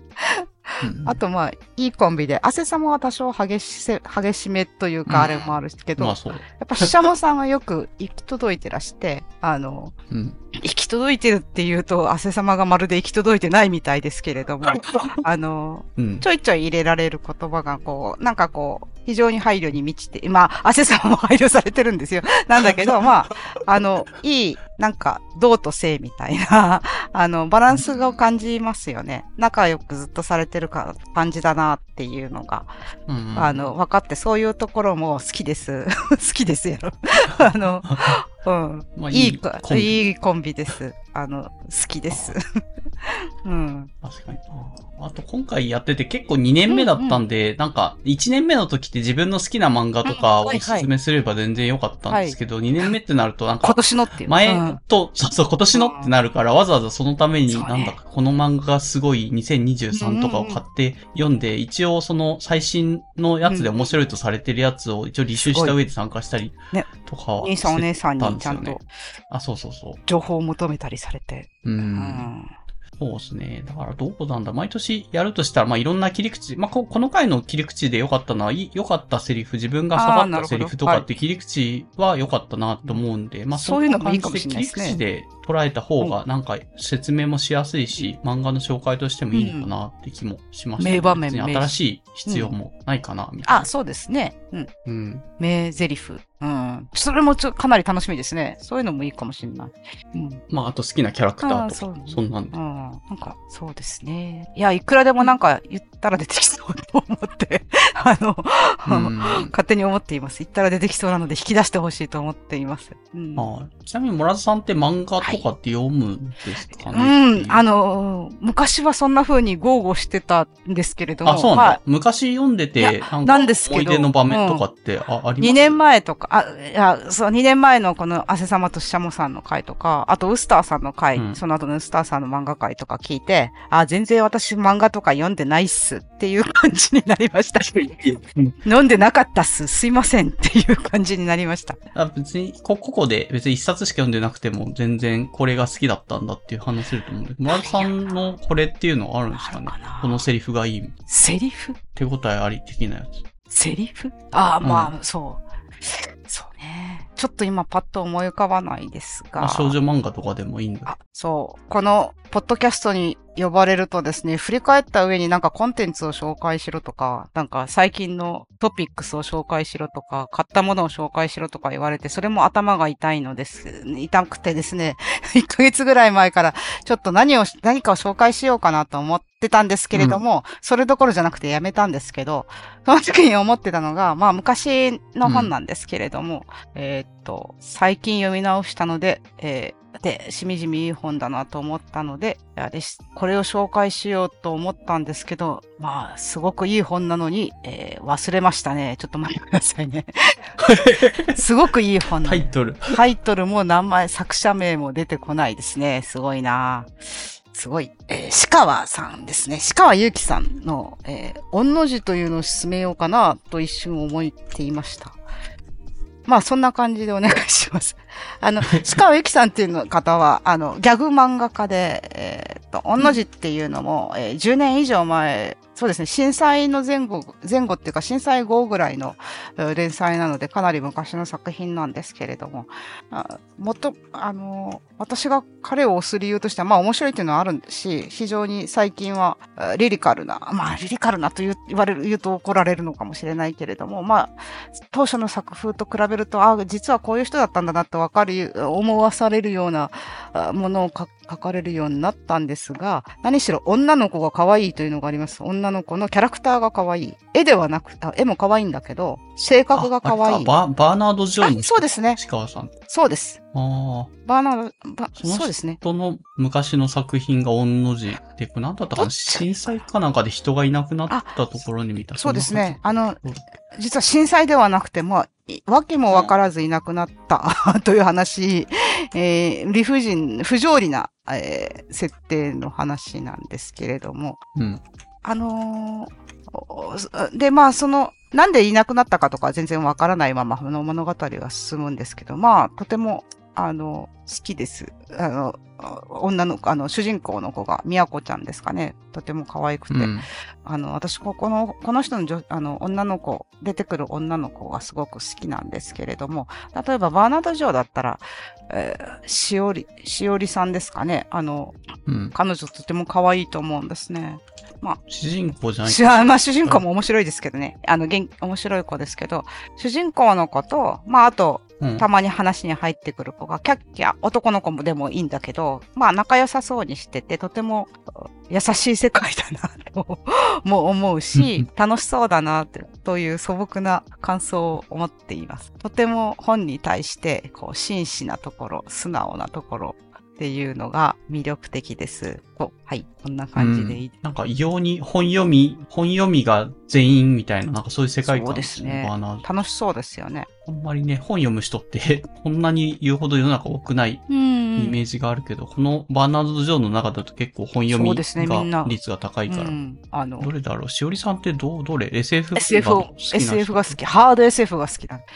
で、ガチなんです。ガチハード SF なんだけど、かんその強量ではなくて、なんていうのかな。うん。強量なところがあるんですね。はガチのハード SF 好きで、譲れないところがあるんだというふうにご本本人の中で多分思ってるんだけど、うん。悩み、悩みながらもこういうのも受け入れていかな、いくべきなんじゃないかとか、それも魅力なんじゃないかとかっていうふうに、そのうんとても素直に、こう、いる外界の刺激とか、あるいは、あそういう読まない人、あの、まあ、SF を読まない、うん分かってくれない人への理解をしよう、しない自分は、えししないのは誠実じゃないんじゃないかとかっていうところが、あうん悩んだりするんですよね。まあ、うんギャグ漫画なので落ちたりもするんですけど、落ちもあったりするんだけど、うんうん。だから、そこら辺とってもなんか本を読んだ時の最初の気持ちみたいなものをいつもなんか思い出させて、最初そうだったかな？よくわかんないけど、まあ、素直な気持ちみたいなものが、ああ、いいなと思って。こんな時代あった？わ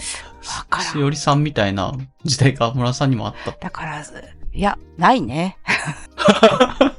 ないね。ただただ強量だったね。うん。そうそう。まあ、そうそうじゃないんだけどね。まあ、ないんだけど、ないからこそ人はないものを求めるんだよね。うん。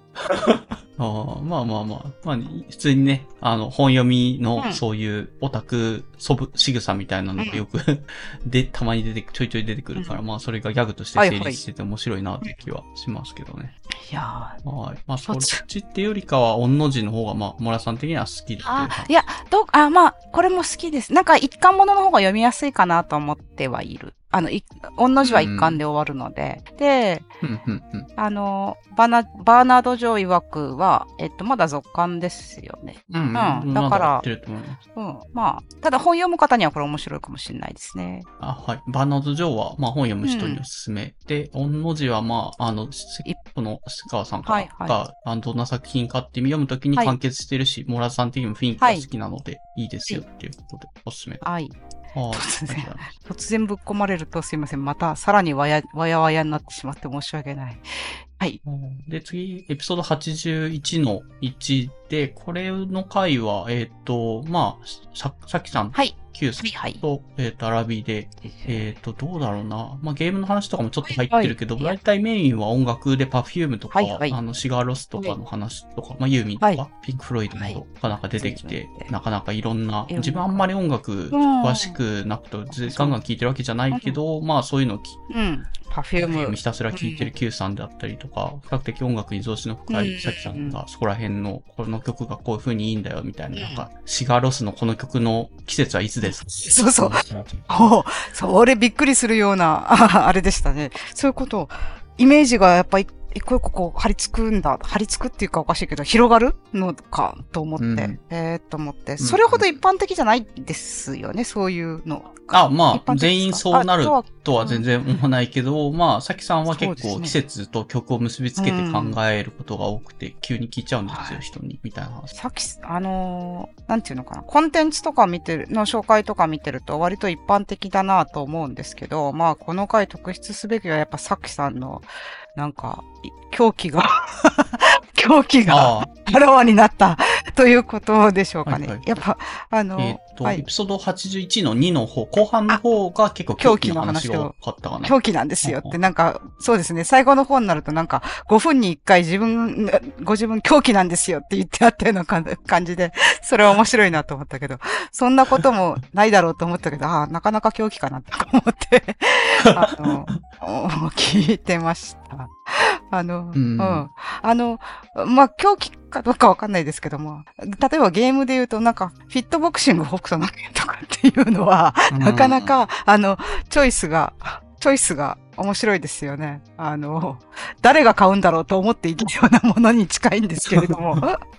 ああ、うんあの、まあ、北斗の拳結構、あの、意外にファンが、意外にじゃないですよ。意外にじゃないけどファンが多いですからね。なんか、おじさんたちの心には、やっぱ、突き刺さるのかなと思ってたけれども、まさかさきさんの心に刺さっていたとは思わなかったというのが、フィットボクシング、そう、なんかただこのフィットボクシングの北斗の拳やってるっていうツイートは、さきさん以外から見たことないからさ、だから、ツイートしない。ようなクラスターがやってるんだろうと思うんですよね。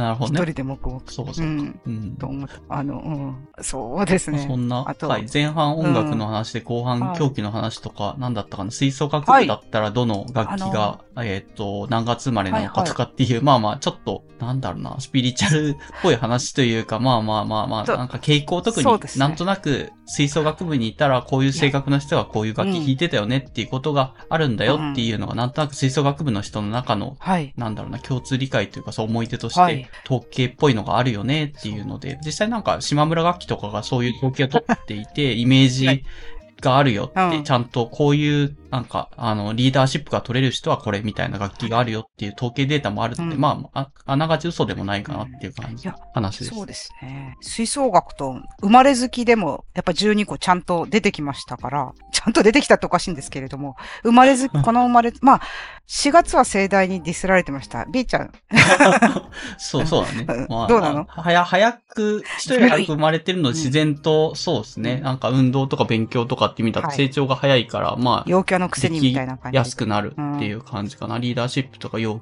はい。陽キャでなんか何でもできはいるみたいな感じのイメージになりやすいみたいな感じかな。で、12月 か1月が変人というか狂気の人が生まれるみたいな。私12月なんですけれども。あの、あ どうかな？よくわかんないけど。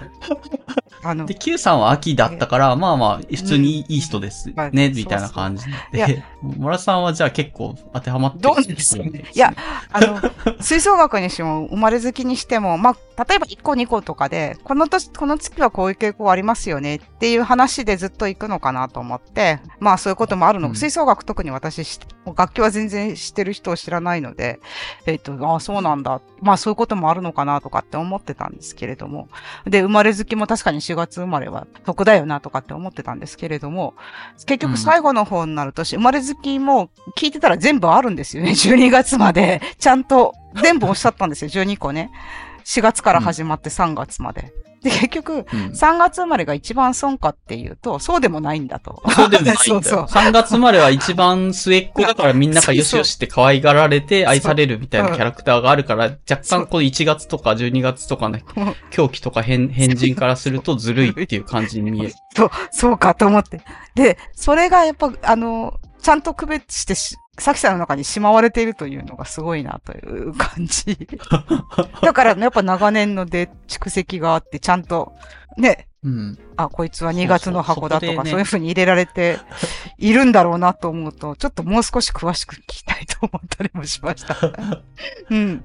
一応、狂気の人のはい。候補として島田さん、社会人になってもずっとはいはいあはいはい走り続けている。はい。狂気といえば、そう、昔は島田さんでした。はい。そうで、島田さんの誕生日とか聞いたら、もしかしたらこのね、診断合うかもみたいなので、はい、はい。しすぐ DM 送って聞いてみたら、島田さん、そうそうそう、12月だったんで、だか12月なんだ。そうか。そうか。ら意外と合って、合ってる。狂気。そうですか。何なんだろうな。村田さんと同じ。うん紙、紙一重なのかな？うん、そんなこともないと思うけれどもな。なんか割と平穏無事にう生きてきたと思うんだけれど。うん、まあいいや。うん そうか。まあまあ。ちょっとなんかでもそれは微妙になんか今度大々的に 調査をかけてみたい気もしなくはない。ですね。あ、なるほど。島田さん12月だったのか。うん。せめて1月であってほしかった。まあまあ、なんとなくああるっていう話で、あと、これも後半の話あ、そう、これ後半、これも後うん半。うんだいたい今の狂気とかの話は後半にしてます、そうか。でもさきさん前半でもなんか、ゼルダの伝説、うんあの、ブレスオブザワールドが出るまでうんうんうん。は、あの、仮装しないでほしいって 言ってましたね。何か自分に何かあっても、5月まではうん指一本でも残して仮装しないでほしいとかっていう名言が残ってましたね。熱いと思って。まあ、ここら辺でちょっと怪しいなとは思ってたんです。今日、ちょっと、強火っていうぐらいで済むのかなと思ってたんです。強火のファンだなとは思ったんですけど、強火ぐらいでどうかな、済むかなと思ってたんですけど、まあ、後半にそれがだんだんあらわになってきたという感じですね。そうですね。前半音楽とかの話しを、まあ、パフュームとかの話をして、はい後半で狂気の話になってたっていう感じ。あそう。そうね。だからなすごい。はいそうですよ。Q ちゃんもなんか、あと、こう、うん、Q ちゃんも。あ、Q、そう、Q ちゃんは、こう、前半の私のメモの中で、酔い止めを飲みながらゲームする Q ちゃんと、頭痛薬を飲んででも語るサキさん。さきさん。うん。みんな体は大事にしてほしい。とにかくね。うん、そういうあれがありましたね。で、2の方がまあうんコンテンツ系に、まあ全部コンテンツ系って言ったらコンテンツ系なのか。いろんなゲームの名前が出たけど、そうですね。うん、Q ちゃんちの3兄弟の衝撃とかなんかいろいろあります。えっ、と、こん、81の、あーうつ映画、うつ映画。なんか、うんあ後後半では映画の話とかで、うつ映画を自分も紹介して、B ちゃんが言ってたダン。サー・イン・ザ・ダークとかはいはまあ見たことあって、さきさんもショッキングな内容だったねうんっていう話をしてましたね。あの、汗様のところも、うつ漫画、汗様お好きとかって言ってて、まあ、ううん映画もうつ映画があるんですけど、商確かに商業的なことは心配になりますよね。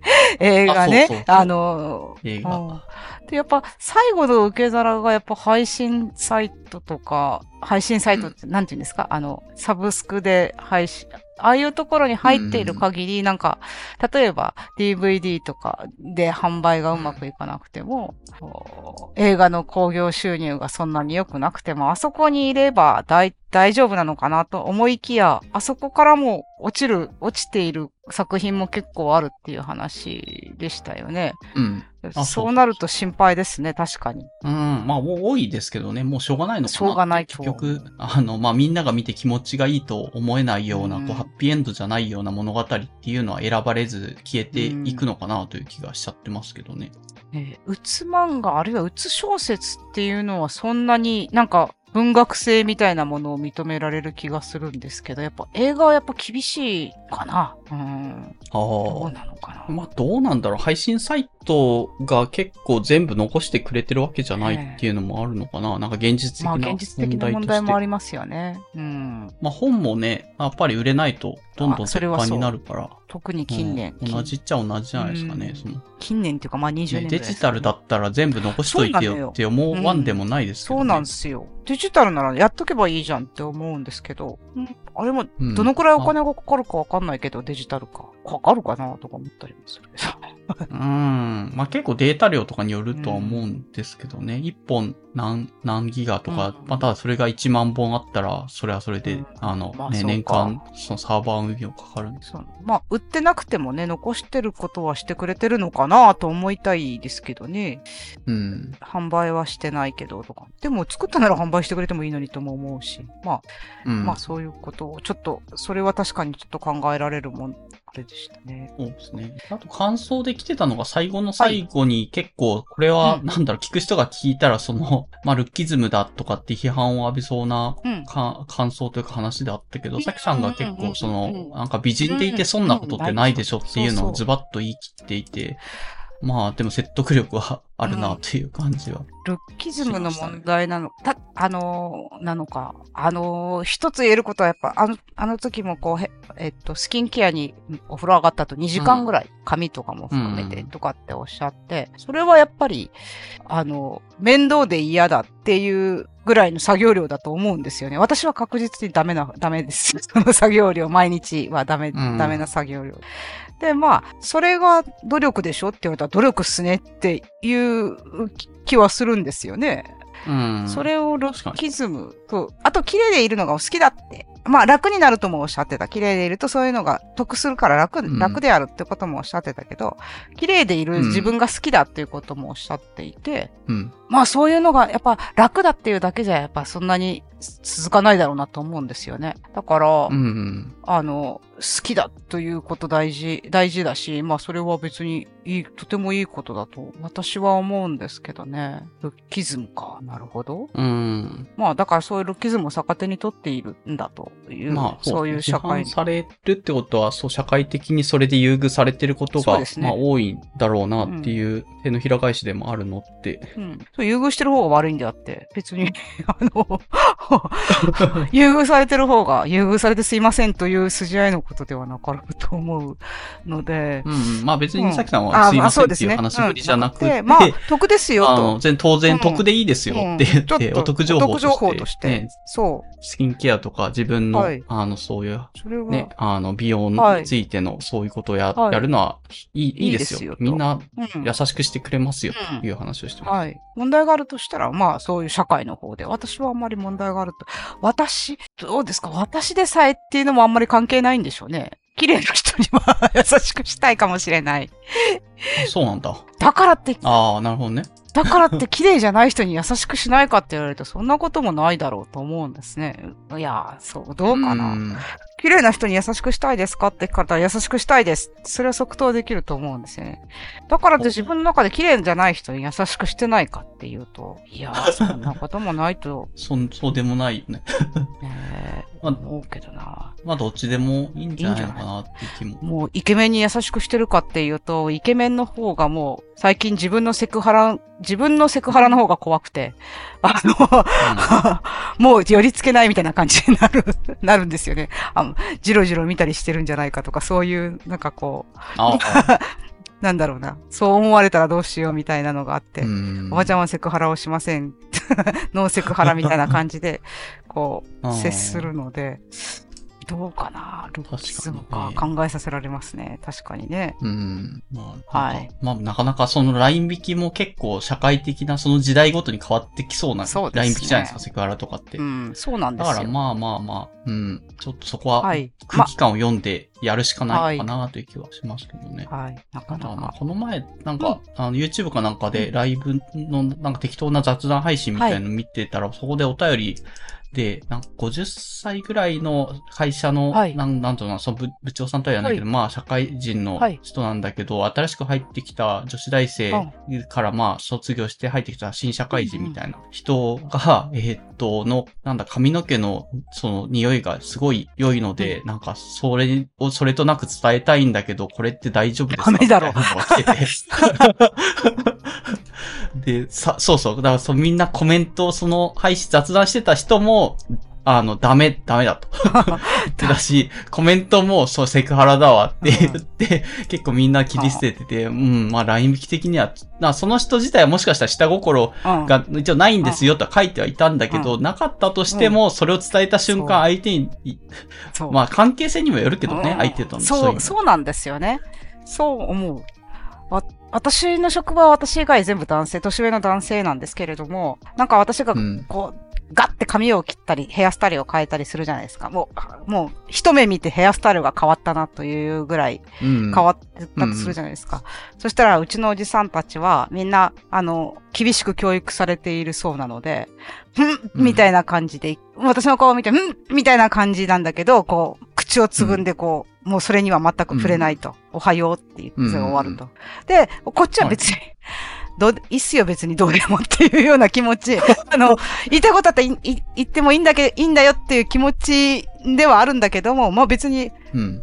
髪型どうですか？とか、そういう、それほどのことでもないし、こちらも、ううんん、っていう感じで、なんかややりにくいなっていう気持ちもあるんですけれども、まうん。あ、あの、教育が行き届いてるなという印象だし、あの、そういうのいちいちストレスだろうなと思うんですよ。すごく言いたいわけじゃないけど、なんかこう、あの、何の考えなしにポロってる言葉をセーブしないといけないっていうのは、まあストレスだろうなと思って、うんそれも気の毒だなと思って、まあおじさんたちももういい年ですから、あんまりなんかストレスとか止めない方がいいのかもなとは思うんだけれども、まあ、外に私じゃないところに出た時のことを考えると、まあこのくらい教育されてた方がいいのかなとも思うし、よく、あの、まあよ、あの、なかなか難しいよなと思うんですね。で、これで女性の上司がいたら別になんてことなくて、そういう話になるだろうと思うんですよね。あ、髪切ったじゃんとか。同性だからうんってことか。で、それもどうなのと思う。上下関係があっても、うん女性同士だったら、多分そういうことにならなくて、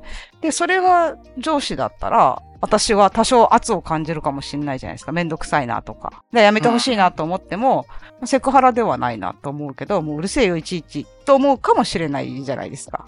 うん。確かに。そう、わかんない。わあの、し、これが同期だったら、男性だったら、うんもしかして教よく教育されてる同期の男性だったら、もしかして言わないかもしれない。同期ぐらいじゃ言わないかもしれないけど、うん。あの、席が隣で、よく雑談もするんだったら、後輩でも言ってくる、先輩でも言ってくるだろうと思うんですよね。でそういうの明文化しづらいですよね。うん、まあしづらいっすねね。関係性は別に時々刻々と変わってくるし、まあその時代の雰囲気とかによっても、まあいいだろうってライン引きも変わってくるから、うんまあ。手探りみたいなところありますよね。手探りですよ。うん。で、最近だと、まあ、それだったら、早めにね、あの、手前で押しとどめてた方うんがセクハラにはなりづらいとかって考えると、言わないとか、触れないとかっていうのが、まあ、無難だろうって感じ。ただ、その、あれあの、自分でも明確にこれだからダメだって言いにくいんですけど、うん。髪の香りがいいとかっていうのは気持ちが悪いですよね。どういうあれなんでしょうね。うん。何を感じさせて気持ちが悪いんでしょうかね。下、下心かな。あそれ言われると確かに気持ち悪いなと思うけど、あ。ああ。そうかな、確かに。同期から言われたらそうでもないのかもしんないっすね。ああ、だ年齢30ぐらい離れてる人から言われるのがちょっとっていうのも、まあ、あるのかなっていう感じ。年齢離れて30以上上の女性だったら？異性。ううんん。そうそうそう。女性でもちょっと気持ち、だから、まあ、長文脈じゃないですかね。なんか自然と出せれば、まあ、例えばそのおじさんだったとしても、娘がいて、その娘がちょっと最近新しいシャンプー探してるんだけど、なんとかさんってなんかいい感じのシャンプー使ってそうだからって聞けば、まあまあまあ、あの、そんなに下心感じないじゃないですか。かなあ、娘さんエ、クスキューズが長いと思うかもしれない。長いかな。たただ、ただ言い訳の長いやつと思われるかもしれない。余計立ちがあ悪い。娘さんがいて、あ、じゃあ別にそれだったら、みたいなあるじゃないですか、なんとなく。若干安全かもな、みたいな伝えたいっていうのが嫌かもしれないですよね。なんかこう、ふっと来て、なんか風が吹いたとかっていうあれがあって、お、なんかいい匂いするみたいな感じ何何みたいな感じだったら、あ、まあそうか、うん誰かが変わってきたかわからないっていうのとかがなら、うん。なんか、いいかもし、人がたくさんいて、あ、誰かからいい、いや、でも、まあいいや。まあいいんだけどね。うん。なるほとど。か。ケースうん。まあいろんなケースで、え、政府アウトラインがあるから、まあめんどくさいって考えると、安全側に寄っとくのがいいのかなって気がまあそうそう、そうなると、最終的にそうなると思いますよ。うん、うんそう。あまり Q ちゃんの話をしなかったけど、まあ全体的にあの、さきさんが熱くて、あの、さきさんのあの、技術面の話も面白かったですね。デザインと芸術が違うとかっていう、これも後半の話か。うんうんうん。とか、まあ後半かな？ううんん。面白かったし、Q ちゃんがこの回の最初で、なんか、あの、英語のサブタイが面白いって言ってて、これもなんか、ああ、なるほどと思って、はい私ほとんど、あの、振り返り会の時に、まあ初めて見るぐらいの、あの、感じなんですけど、おおそしたら今回は何だろう というような感じで見て、確か、あ、なるほど、みんなはちゃんと、あの、注目してるんだなと思って、Q ちゃんらしい変な注目点だな、と思いましたけれども、はい。まあ、Q ちゃんイケボでね、とつとつ喋るから、なんかちょっとなんか誠実な人柄が滲み出てる感じがするのがムカつくんですよね。そんな感じじゃない のにね。まあね、ひょうきんだからね、うん結構。Q ちゃん、あ、そうですね。最近ちょっと忙しそうですけれどもね。まあ、元気になってほしいなと思う。結構涙もろいんだとか、そういうことも言ってましたね。パフュームで泣くのはちょっとどう、ちょっと、ちょっとそれも。あ あ、そうだね。仕事が忙しい時に Perfume のうんなんかライブのトークかなんかで、うんなんかその、あなたたちが頑張ってるから日本がこうな、うん。元気にやっていけるんですみたいなの聞いて、ほろっと泣いてしまう。大丈夫かな、ゃんって思うんですけど、ちょっとどうかなと思って。あの、あー大丈夫なのかな。なんかこう、そう、マラソンを始めたら10キロ痩せて、なんか上司が呼び出された話とかがありましたね。そう、じょじゃあ、Q ちゃんが呼び出されたわけじゃなくて、上司が呼び出されるんだと思って、しっかりした会社で結構ですね、という。そうだね、確かに。健康診断で体重が10キロぐらい以上落ちるうんと、働かせすぎとかなんか過酷な何かをさせてるんじゃないかという器具が入って、上から呼び出、上司が呼び出されて、まあそうじゃないですよっていう。あ、最近走ってるだけっすっていう話で、うん解決したんでしょう。はい。よかったですね。うんよかった。まあよくわかんないですけど。はい。まあ、あの、はい Q ちゃんも。まあ3人でうんそれぞれ話していて、なかなか、はい。まあ、いろんなテーマで話してたなという回でした。B ちゃんのコメントね。エピソード82、ううんん、81か。というはい面白かったですね。あの、あれも、コンテンツが充実しているのと、そういう 厚さと、あと、それぞれのキャラクターが際立ってるという、ポッドキャストらしい、いい、あの、バランスの回。バランスの回と思いますね。はい。ありがとうございます。次かな？次、エピソード82の、これも前後編なんだけど、これ年始はい1月の多分初っ端の回ぐらいで、モグタンさん、まあ、収録が1月初めてやった回で、で、だいたい12月ぐらいに、えっ、と、アドベントカレンダーっていう形で、それぞれの、えっ、と、まあ、自分のフォロワーの人とかに声かけて、あの、ブログとか何かしらコンテンツ1個上げてもらってっていうのをやってるんですけど、振り返りを、あの、モグタンさんとそのアドベントカレンダー自体の振り返りをやってもらっているので、そこで、まさに前半は完全にアドベントカレンダー一個一個読んで、うん。まあ、村田さんも今年、えっ、と、はいはいはい。1月21日分ねで。バス、そうそう、福岡のバスどうもどうも。あそんな風に福岡はバスに支配されていたんだっていう話そうですね。まあ、ブログで読んで、まあ、それに対しての感想とかを、はい。モグタンさんとかと、まあまあ、1年ぶりですええ。っていうのを、感想を述べて、最後に、じゃあ、それぞれのお互いのうん。賞というか、モグタンさんに一番刺さったのと、えっ、と、アラビー自分に一番刺さったのと、あとリスナーの人、これはまあアンケートで決めたんですけど、リスナー賞っていう3つを取って、それぞれ決定して、まあ、一応、ちょっと一品、あの、送らせてもらいましたって感じ。あ、その、なんだっけ？汗様の回で言ってありました。汗様と下もさんの回で。えーっと、会社のクリスマスパーティーで当てた、うん。会社のクリスマスパーティーで当てた、商品をメルカリで売って、うん。配分したやつですね。換金して、はい。そうそうそう。だから自分的には別に。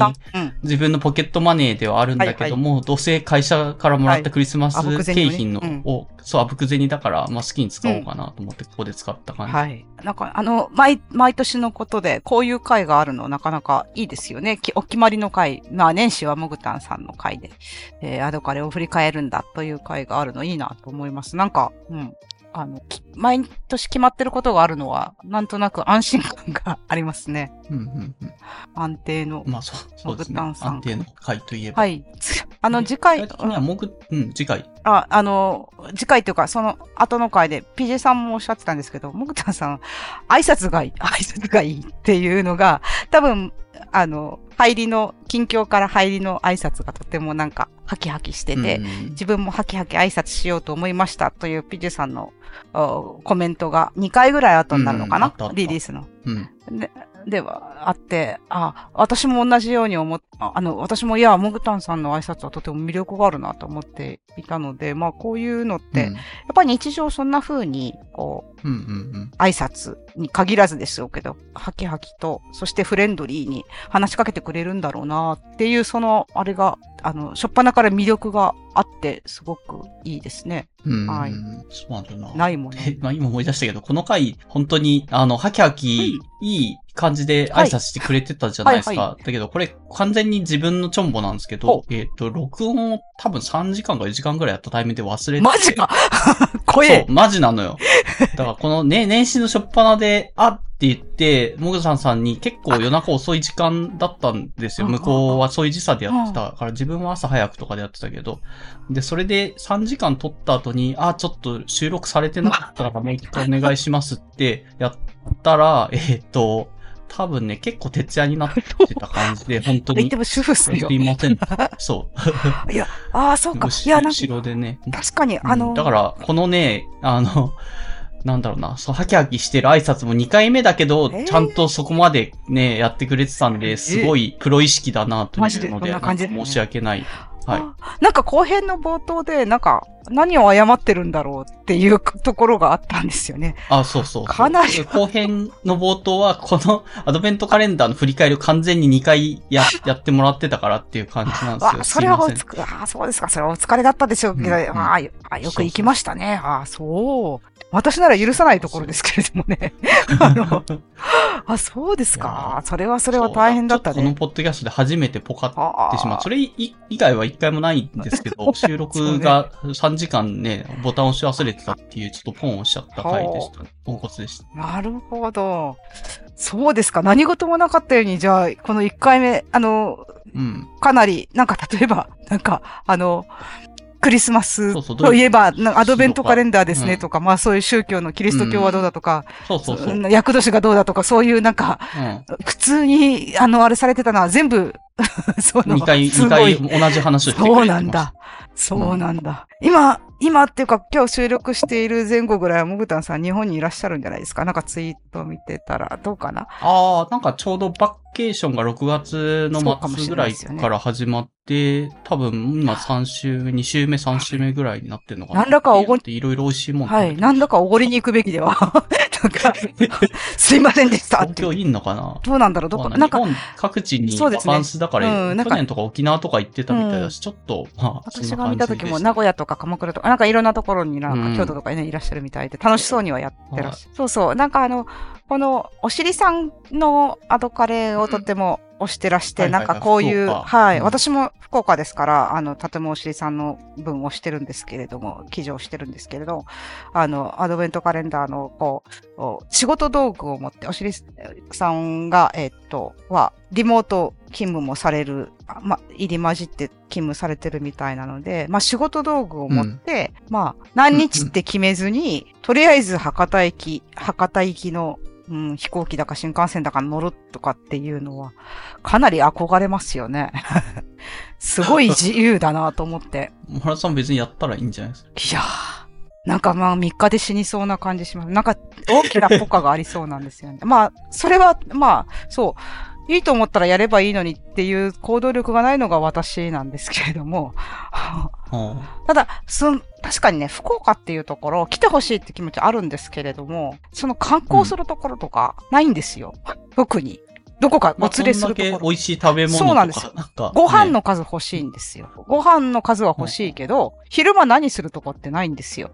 うん。で、そうなると、これが最適解かなと思って、つまり、仕事も持っていくんだけど、夜ご飯は、その福岡らしいものを食べる。で、うんまあ昼間は仕事してるかもしれないけど、まあそれ、うんそれは地元でされても普、通に旅行するよりも、うこう、ワーケーションっていう形でリモートワークしながら夜だけ美味しいものを食べるのが福岡の一番いい楽しみ方じゃないかと。あはい。あ、でなるほど。そうなんですよ。な、特にね、本当に見るものって特に思いつかないんですよね。で、なんかガイドブックと、福岡の人、福岡に来た人普通何見るのかなと思ってガイドブック、福岡のガイドブックとか見ても、なんかその、えっ、と、ショッピングモールとか書いてあったりするんですよね。それはそうかもだけど、まあとか、東京から来るて人は別に天満、天満宮とかもある太宰府ね。いや、だから、うんいいよ。いや、それはもちろん、その、て太宰府ぐらいしかないから、太宰府天満宮ですね。お連れすることもあるんですけれども、うん。ね、梅貝餅美味しい。美味しいですよ。美味しいんだけど。柳川とかであ、川と柳川かをこもいいですね。う、この間ピチあの、うんこの間、柳川に見えてる方もいらっしゃいましたうね。んあの、いいんですよ。いいんだけど、柳川に行くとまた食事も変わってくる。博多の美味しいものあうなぎ、あうなぎみ。たいな、蒸しうなぎみたはいいな。はい。で、まあそこは城下町ですので、まあ城下町っぽい観光地はあるけれども、まあ、うんまあけれどもっていうか、あります。あります。そのくらいしか。あの 確かに、思い当たる節がない諫早湾とかい行っても、はいなんか広がってる、はい 海が広がって、湾が広がってるって感じだから、確かに。だし、海辺に行けばそれは冬になったらかき小屋があるとか、あるんだけど、うん昼ご飯にはいいんだけど、見てどうだっていう話じゃないから、まあじゃあ昼、昼ご飯にはいいですよと。そういう、あの、だから、これはかなりの最適解ではないかと思うんですよね。おすすめしたい。皆さんにも。うん仕事道具と洗面用具を持って、福岡で仕事をして、夜はご飯を食べる。いいと思うんですよ。ぜひ。うんあり、あり。あり、ありじゃないでしょうか。で、まあ、そういう、まあ、旅行のやり方にちょっと触発されてじゃないかもしれないですけど、なんかこの間も、うん。モグタンさん、なんかどうでしょうね。あの、モグタンさん影じゃないもんね。えっと、京都とかに行かれて、なんかこう、ここには洗濯機がある、道民素晴らしいとかって言って、なんか割とこう、身軽な旅も楽しんでらっしゃる。まあ、ドイツの旅でも洗濯機は欲しいとおっしゃってましたね。あの、そう、ご家族いらっしゃるとね、洗濯機が欲しくなるそううん。っていうふうにおっしゃってました。確かにドイツ、洗濯機なかった気がする。ねそうそう。洗濯機あった方がいいですよね。なるほどね。荷物減るし。うん。うん。うんなんかまあ、そんな、そんなはいまあ、おおしりさんの記事はかなりいい線までは言ってたけども、まあ、なんかリスナー賞の候補とかになったのかな？多分そういううんうんう意味だと。ん。ちなみに言うと、モグタン賞モグタンは、えっ、と、ピジェさんかな？あ、じゃあ、ママチュンさんか、そうだ、ママチュンさんの、はい。なんそうそうそう、生うんきてるんだか死んでたかだっけ、なんだはい。マッチョンさんもコロナとの闘病期、はい。今年のまあ大変だった記事をモグタン賞で、はい。で、アラビー賞がコモリンさんかコモリンさんね。あの沖縄の免税店の結構仕組みの話で、なかなか頭の中をぐるぐるぐるぐるこう、ね、お金のにまつわるお仕事をされているので、まあ税理士さんなので、その辺の免税の仕組みとかをい。ろいろ調べていくと、はいいろいろ、あれ、これ、国の国税庁のあホームページとか調べてルール的にどうなってんだ、どうなってんだって言って、結局そんな、なんか沖縄の免税店だからって、あの、いや、制度的にはね。免税される。うん。はい。そうそう、制度的には免税されるわけじゃないけど、まあ、あの、集客力が免税って言った方がいいから、実際それで集客した上で、あの、人がいっぱい来ればそんだけ値段も下げられるみたいな、そういう仕組みで、なんだかんだね、シャンプーとかがかなり安く買える状態になってるっていううん。不思議なはい。仕組みだったというか、あ仕組みはなかったけど、記事を。監修でね、うんなったっていうような記事を書いてました。B ちゃんはこれの、この記事は特に構成力を込めていたように思う。うんなんかこう、ミステリーみたい、ミステリー小説みたいに、こう、んんん分かったと思ったら分かってなかった、どんでん返しがあったりうんうんみたいな、そういうのが面白いってそうそうそう言ってましたね。うん。うん。確かに。やっぱそういう。私も来年、今年か、今年にも、いや、もう今年書かないかもしれないけどね。あの、向けてね、そういうのをこう、血肉にしていこうかと思いますね。もう来、今年年一でもダメな。年一結構頑張って良さそう、良さげな、こう、村田さんらしい記事を書いてたはいはい、聞いてください。頑張って書いたん、書いてるんですけど、毎回なんか失敗するんですよね。毎回失敗して、あの、背後にはなんか5万字ぐらいの屍があったりするので、もうなんかえ、、このバスバス王国じゃないテーマで書いてたバス王国じゃないやつは、今年の裏テーマっていうか、今年の屍は、今年の墓は、うんあれです。ミステリー小説について、変遷について、ねっちり書いといたろと思って、ねっちり書いてたら、また終わらなくなって、まあ、バスで行くみたいな。はい、ことにな、なりました。うんまあ、全然バス面白いですけどね。あだ名つけてるんだとか、モラツさんらしいな、みたいな。そうですね。あ、あの、あ、そうですね。あの、なんかこの中では、そのば、別に上級国民なのは別にいいんじゃないみたいな感じのことを言われてて、それうんう、んそれは、そう、おっしゃる通りなんですよね。でも、あでもっていうか、その、な何事も問題ないところにぬるっと入っていくんだったらいいんですけれども、そうじゃない人が意外に多いんですよね。その、あ、まあ、すごく文句を言ってるわけじゃないんですけれども、バスの一番前の席に座っていて、えーバスの降り口に行くときて、もうその人にはバスの降り口しか見えてないことが多くて、後ろの人が立ってもその人の降りるのを待っていることがあるのに、うんその人が悪気なく気がついてないことが多いんですよ。その上級国民の人が。で、ちょっと後ろを振り返れば、あその方は多分遠慮されるんですよ。あ、ちょっと待とうと思うようなタイミングなんだけど、多分悪気なく、あの、ぬるっと行かれる人多いんですよね。で、それで、後ろの人が悪気がないことわかと思うか思わないかわかんないけれども、イラッとしてるのが、さらに後ろにいると読み取れ、なんかちょっと感じるんですよね。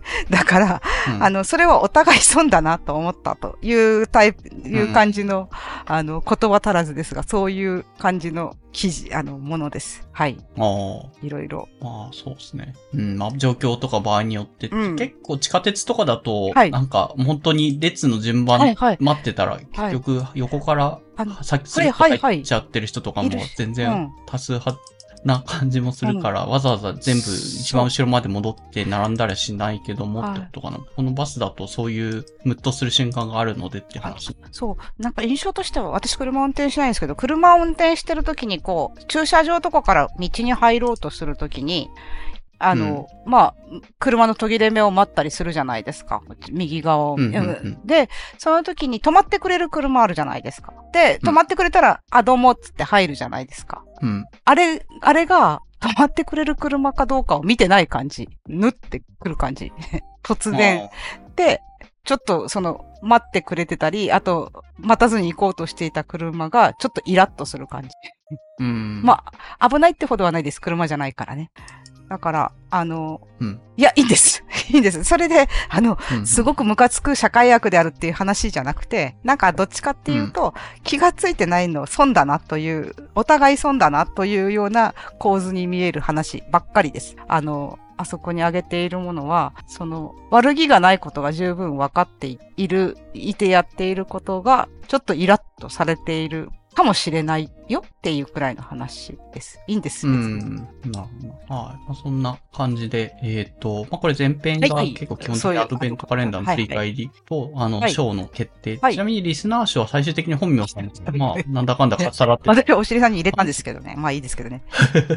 はい。まあ、ね、どうなん、まあ、なんだかんだで、どうなんのかな。まあ、本名さんとピゼさんが一応その、あ、どうしようかなと。ツイートうん。を、えっ、と、リツイートしてくれて、宣伝してくれてたけど、ホットさんとおしりさんは、まあ、なんかそんなに、うんあの、あえあえて頑張って撮ろうという感じっていうよりかは、まあまあ、あの、たまたま当たればぐらいの気持ちでいたんで、やっぱりこう、ビールに対しての、はいあの、リスナー賞を取った時のき意識の違いかなという感じであの自分的には本名さんぐらいガツガツこう、あの、はい候補に選ばれた人は私に入れてくれ、コットさんなんかはね、あの、めっちゃフォロワー多いから、うんそうですね入れてくれって言ったら一番増えそうな確かに。感じはしけどしたてた可能性ありますね、コットさん。特にコットさん、あの、きあの、記事も良かったですからね。本名の記事なんかよりもずっと良かったですからね。あれ、本名の記事おかしいだろうと思う。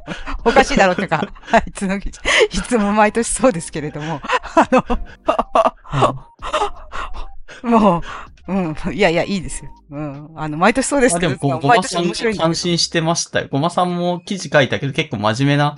感じの経済学の記事になっちゃったから、そうじゃなくて、あの、本名さんぐらいこう、下ネタとかをぶっ込んでいった方がもっと、いや、やめ、やめてくださいって人気になれた。人気にな、そんなことで人気にならなくていい。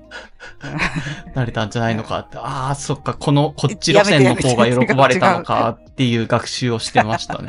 危険な学習だ。これだから真面目な人ってのは良くないんだ。ダメです。あの、うんはいはい。ぜひやめていただきたいと。あの、ごまさんの、今年はなんかこう、修正、修正というか、何ですか？あの、アラビ FM で言ったことが間違ってた、間違ってたというか、言葉足らずだったかもしれないというようなうん感じで、あの、そっちの方の話題に行きましたけれども、あの、国語の出題傾向とかっていうのは面白かったですよね。ちょっと、あの、国語のテストの出題傾向の話を、おととしされてなかったですっけ？あ、してしてました、そうですよね。してました。うん。東大のなんか国語の問題の文章はうん毎年こう、こういう評論家から来ているうん。みたいな話です。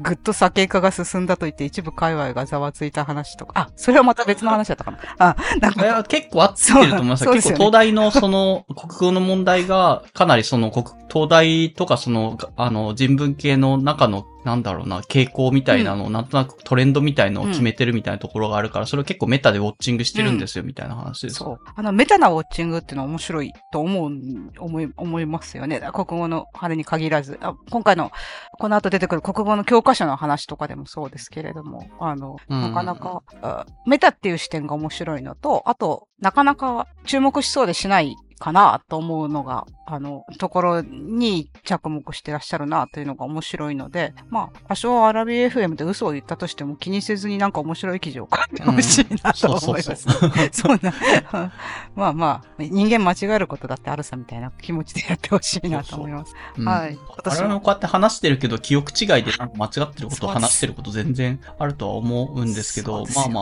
あ、あの、気づいたら一応訂はい。正、小ノートとか訂正するようにはしてるけど、まあはい。気づかず流れはい。ちゃってることもまあるので、そこはちょっと多めに見てもらえればなって感じです。そう。一文の最初の何話そうとしてたかっていうのを文章の終わりでもう忘れてることなんか私なんかよくあるので、アラビ FM の途中で。それでわやわやになることが、まあ前半もたくさんありましたけど、あるんで、まあ、そんなこと日常茶飯事だと思思っております。はい。うん。まあ、しょうがないですよね。文章なら自分でね、うん。読み返してはいはいはい。直してはできるんだけど、はい。っていう構成できるけど、そう。あの、話してる時ってリアルタイムだから、まあ、そこはちょっとはい。間違えちゃうとか、記憶違いは人間あるよねあるよね。って多めに見てくれると嬉しいですね。です。で、後半がエピソード82の2の後半の方は、衝撃の後半ですね、結構、はい。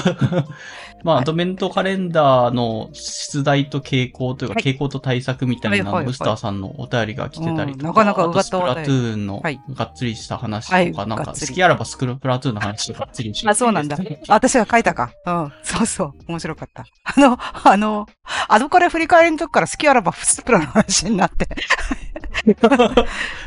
あの、島田さんの、島田さんの経歴詐称疑惑のところから、すでにスプラの話始まったんだなっていうのがあって。あ、いやいやいいんだけど。こそのスプラの話で面白かったのは、あの、うん。あの、後半の話で面白かったのは、なんか、あの、今、この時は特に3が出た、出てしばらく、出てたっていうの？うんうんうんぐらいで、なんか結構、いろんな回でスプラの3の話されてて、なんか、新しい機能とかで、面白い、あ、すあの、これがいいとか、これが悪いとかっていうような話をしてた時に、モグタンさんは、写真が撮れるのが嬉しいっておっしゃったんですよね。あ これが、なんか、絵師さんらしい、なんか発想ですよね。なんか裏側、武器の裏側とか撮れるのが嬉しいとかって言ってあって、それはもう完全に、まあそう、絵を描くためなんでしょうけど、なんか資料集めだなとか思って、あの、うん正確に武器を描くためにやっぱそういう裏側とか、下からのアングルとかが多分欲しいんだろうなと思って、それなんかすごい、で、あ B ちゃんも、え、そことかって言ってたから、多分ゲームにはそこですよ。あんま関係ないんだろうな何も関係ない。あんまりゲームの強さとは関係なさそうだなというようなことが、おおあの、思ったのも面白かった。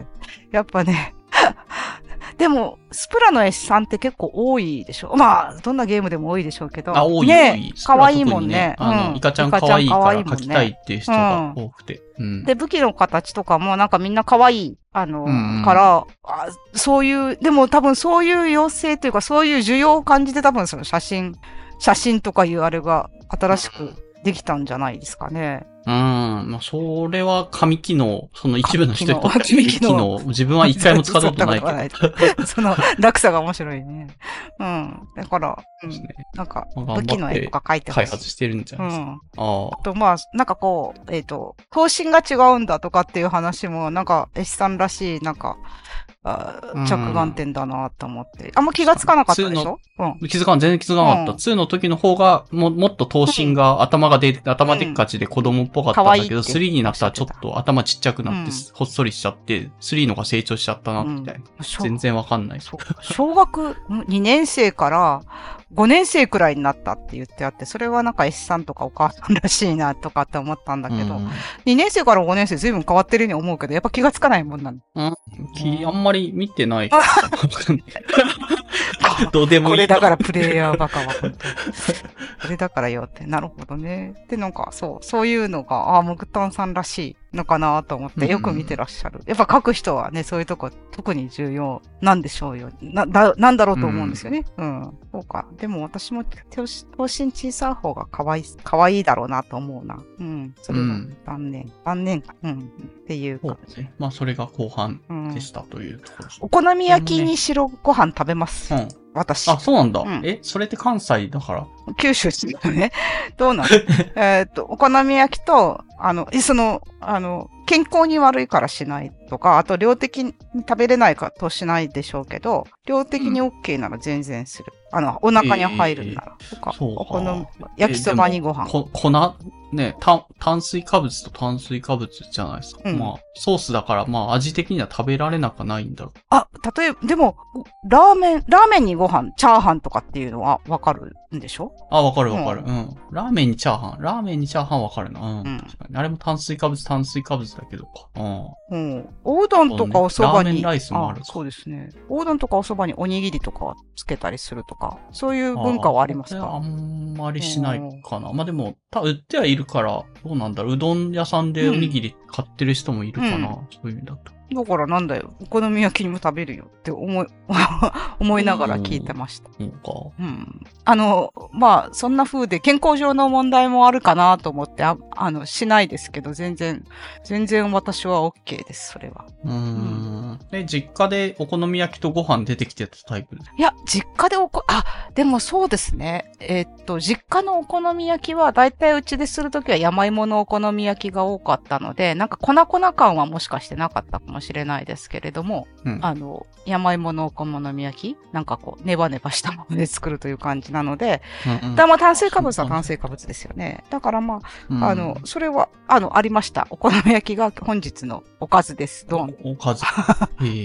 とご飯とお味噌汁です。お魚です。おひたしです。みたいなことですよね。うん。そんな感じでありますよなるほ。どな。うん。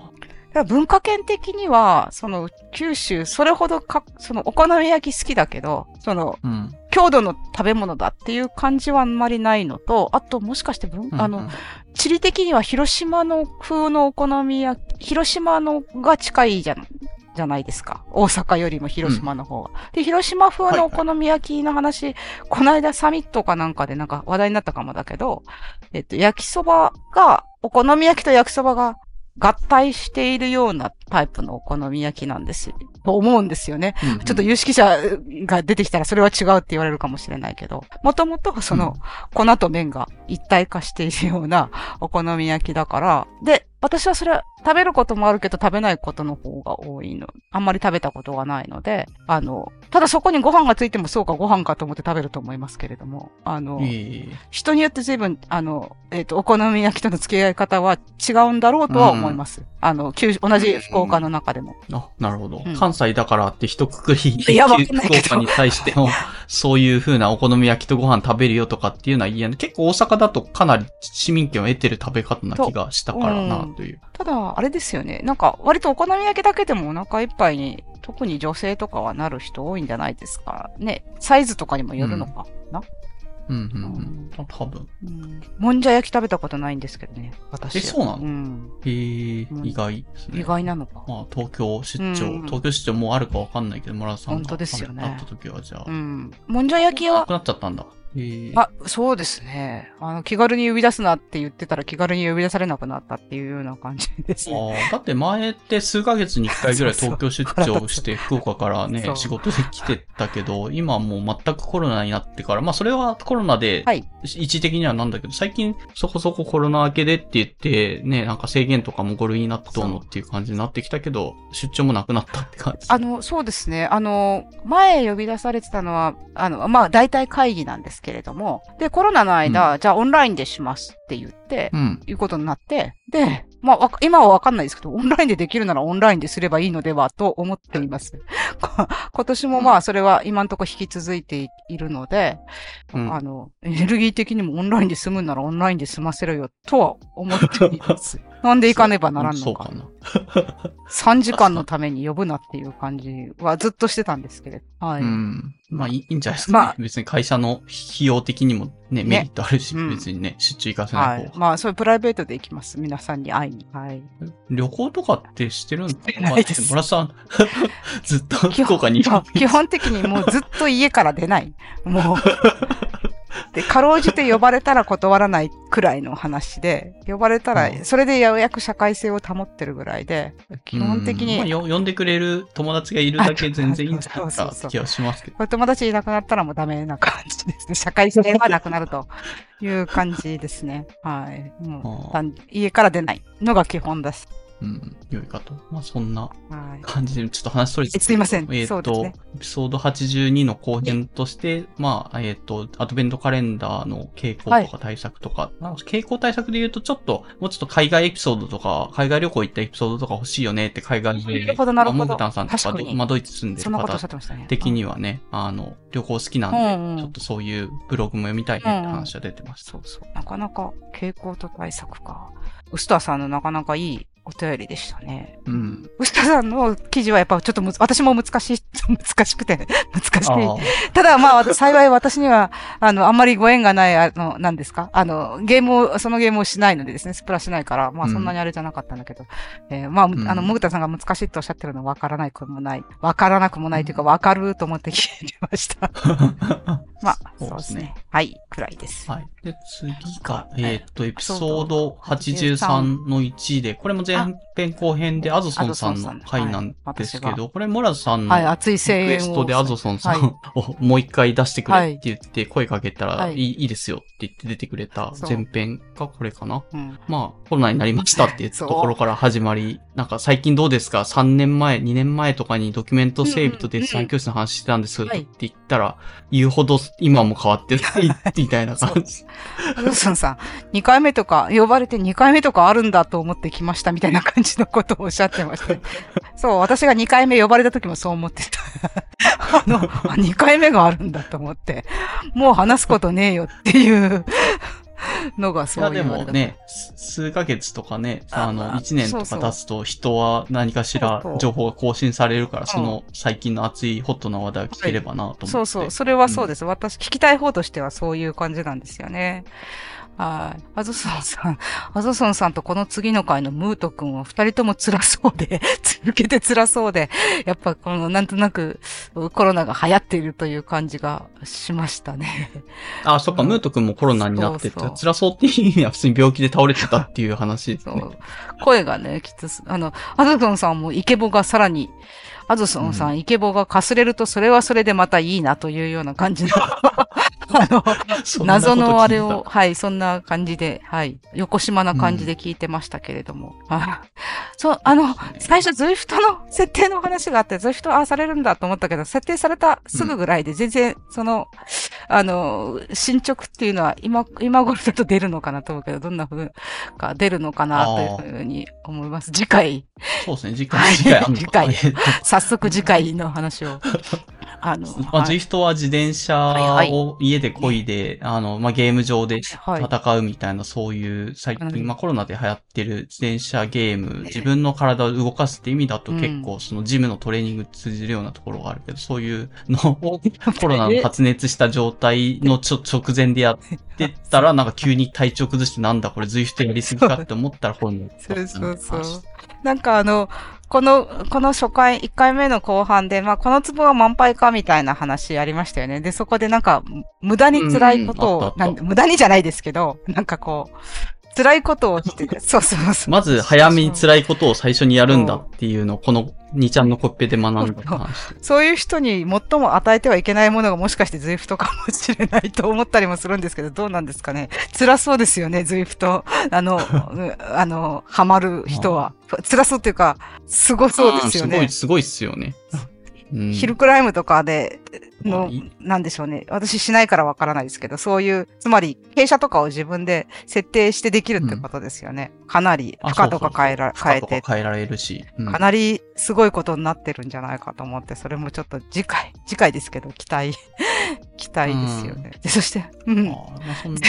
前半されてど、あの、例えば、まあ、仕事、なぜ、なぜ仕事をするのか、仕事、仕事しなくちゃいけないのかっていう話とか、まあ仕事のおは話とか、デッサンの話とか、ああ、ポケモンの話までは大体。な？なるほど、さすがアズソンさんだと思って聞いてたんですけど、ゆるふわファイヤーの話あたりから、なんかどうもおかしくなってきて、うん。それまではすごい論理的だったんですけれども、ゆるふわファイヤーあたりから、うん。なんか宗教上の理由が結構出てきましたよね。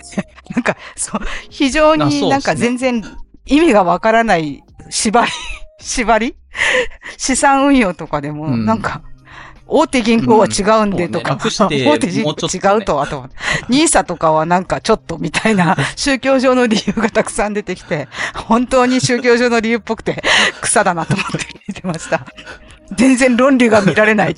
まあ本人も、まあ本人も論理的じゃないなって思ってるから、そこは宗教上のっていうのをつけてるあ、本当に宗教上じゃないアゾソンさんらしないなと思います。そう。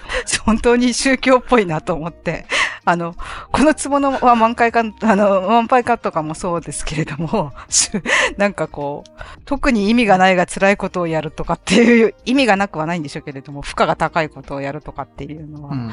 なんだろう、その宗教と思って、うん。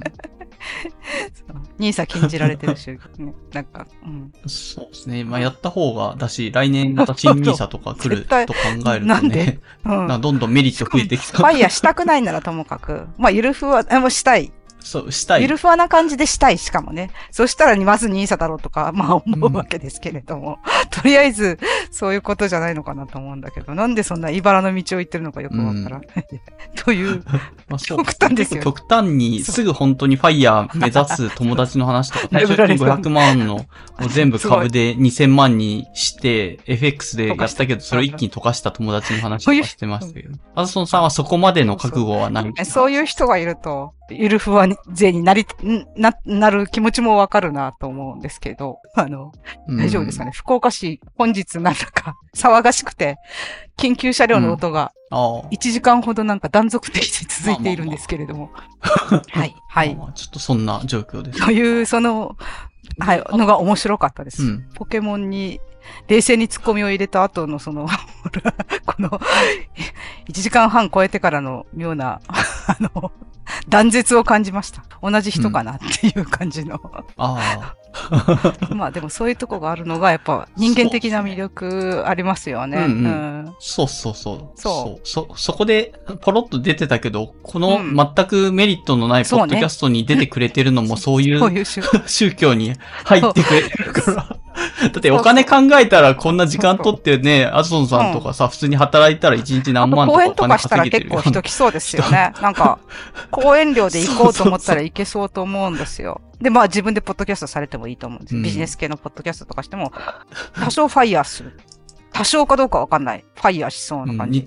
にそうそう、うん近づけるかもしれない本書いてものにいいしね。、このわかんないね、誰が聞いてんのかわかんなうんいところのポッドキャストに出て、そこそこの時間取って話してくれるっていうね、ところにね、おか、多分それも宗教上の理由、戒律によって多分だ出てくださってるんだろうと思うから、それはありがたい。そう。これはならな OK。い何の金にもなら、何もならないけど、OK むしろそれだからこそ OK みたいなうん感じそ。の 神様今度紹介してほしい。まあ紹介してほしくないような気もするな。なんかちょっとよくわからない神様ですねっていう感じですね。うんっていうのが1回目。はい。面白いかったですけどね。はい。で、それがエピソードはい83の1で、83の2の方は、ズソンさんといええば、はいー。と、あれかな？という漫画紹介。そうそう、漫画紹介と、あとコンテンツ系の紹介と、最後の方をちょっと切り取ったところに出したけど、えっ、と、カズソン社のキャッチコピー、うんうんうん企業のキャッチコピーっていろいろはいはい。あるんですけど、なんだったかな、リクルートだったら、はいはいあこれはなんか褒められてますねへの出会いまだけなんだはいはいまだここにない出会いとか。まあ私は結局この頑張るぞに行き着く、結局 行き着くのがいいかなと。まあそうですね。あ、そうですね。でも、確かに。うんとか、まあ漫画の話とそのうんコンテンツと最後ちょっと企業キャッチコピーの話を、ポッドキャスト経由でちょっとトークテーマしてあげました。キャッチコピーっていうのは、一般的に、私は企業、キャッチコピーがあるような企業に勤めてないから、あれなんですけど、どの程度、その、社員うん。こう、プロがいらっしゃるじゃないですか。なんかコピーライターみたいな、あるいは、電通さんみたいな、そういう、うん。あ、まあ、広告代理店さんみたいな、こう、こう、パッケージして、こう、くれるような、そういう、そういうところ、任せじゃもちろんないっていうことですよね。どのくらいまで普通の社員の人が、こう、企業キャッチコピーに思いを馳せるのか、じ自社、自社のキャッチコピーに、こう、出来上がったの見て出せえなとか、うんそういう感じなのか、なんか、ある程度、なんだろうな、うん。能動的に、なんか一応社員の人、一応じゃないけど社員の人からもこう募るとかいうことあるのかなとか思って。あえどうどうやってキャッチコピーがで、そこにどのくらい社員の、一般社員の色みたいなものっていうのは、どのくらいあれするもんなのかな？と思ってさ。いや、思っただけで。んそうだよね。企業ご。とに、わかんないですね。全部、全部、あの、そう、外注してる可能性もあるし、なんか、うんうん。あの、創業者の人が決めてる可能性ももちろんあるし、なんか、社員に募って決めてる可能性もあるから、まあ多分ケースバイイケースで全然違うんじゃないあ、そうそう。さんは、まあ、ご自身がまあ役員に近い、役員なのかな。まあ、そういう、まあ、上の方に近いかあそうそうそうあら、の、最初のうん。まあ5人ぐらいだから。あうん。自分も加わるって、いろいろキャッチコピーとはこう、ある。2.0って言ったら2.0で終わりそうなとかす気がするとか、なんかそういう話があっていて、あの、うん。そう、確かに、それは、それは確かにそうだし、それはなんかちょっと考える人側の発想かなとか思ったりもしして、あ、実際その実、うん。実作業に加わることがどの程度あるもんなの？会社の人があコピーライトをする、えーことってどのくらいあるのかな？まあ、コピーライトじゃなくても、そうコピーライトされたものを選別するとかっていうことは当然あるだしでしょうから、その、そういうのってどういう気持ちなのかなと思って、思ったままを口にして、えー収集がつかなくなりました。すいません。はい。そんな、はい。まあまあ、そんなので、まあ、どういろんな状況で出てきたキャッチコピーだけど、まあよくできてるキャッチコピー世の中にはあるよねっていうような。そうですね話と。か私、でしたかねまあこの録音を聞くまで、その、今ここにない出会いですか、リクルートですか？うん。の、あれを、あの、はい聞いたこともちろんあったんですけど、ああ、よくできてるなと思ったことはなかったんですけれども、言われてみると、あの、確かに、うん。まあ全部入ってるよねっていうようなことを、その、うん、言ってあって、あ、うん確か全部に入ってる。全部入っとんなと思ってですね、あなるほど、秀逸なんだなということを初めて、じ、初めてそう思ったんですけれどもね。あの、うん。すごいですよね。生きてて、うんうん。なんか要所要所、人生の分岐分岐、リクルートって会社が全部出てくるし、そのキャッチコピーがまだここにない出会いっていうのを体現していて、この前ちょっと、まあ、全然自分のなんかプライベートな話なんですけど、えっ、と、祖母が、えっと先先月ぐらい亡くなって、お葬式はい。とかに行ったんですけど、そこは結構、一応そのね、はい人生の分岐点の一つじゃないですか。で、ふと思い返した時に、お葬式ってリクルートっていなくないっていうのはちょっと思いましたね。だから、まだここにない出会いの場ではない。だから OK みたいな話だよ。出会いの場じゃないから。いや、そうか、とか。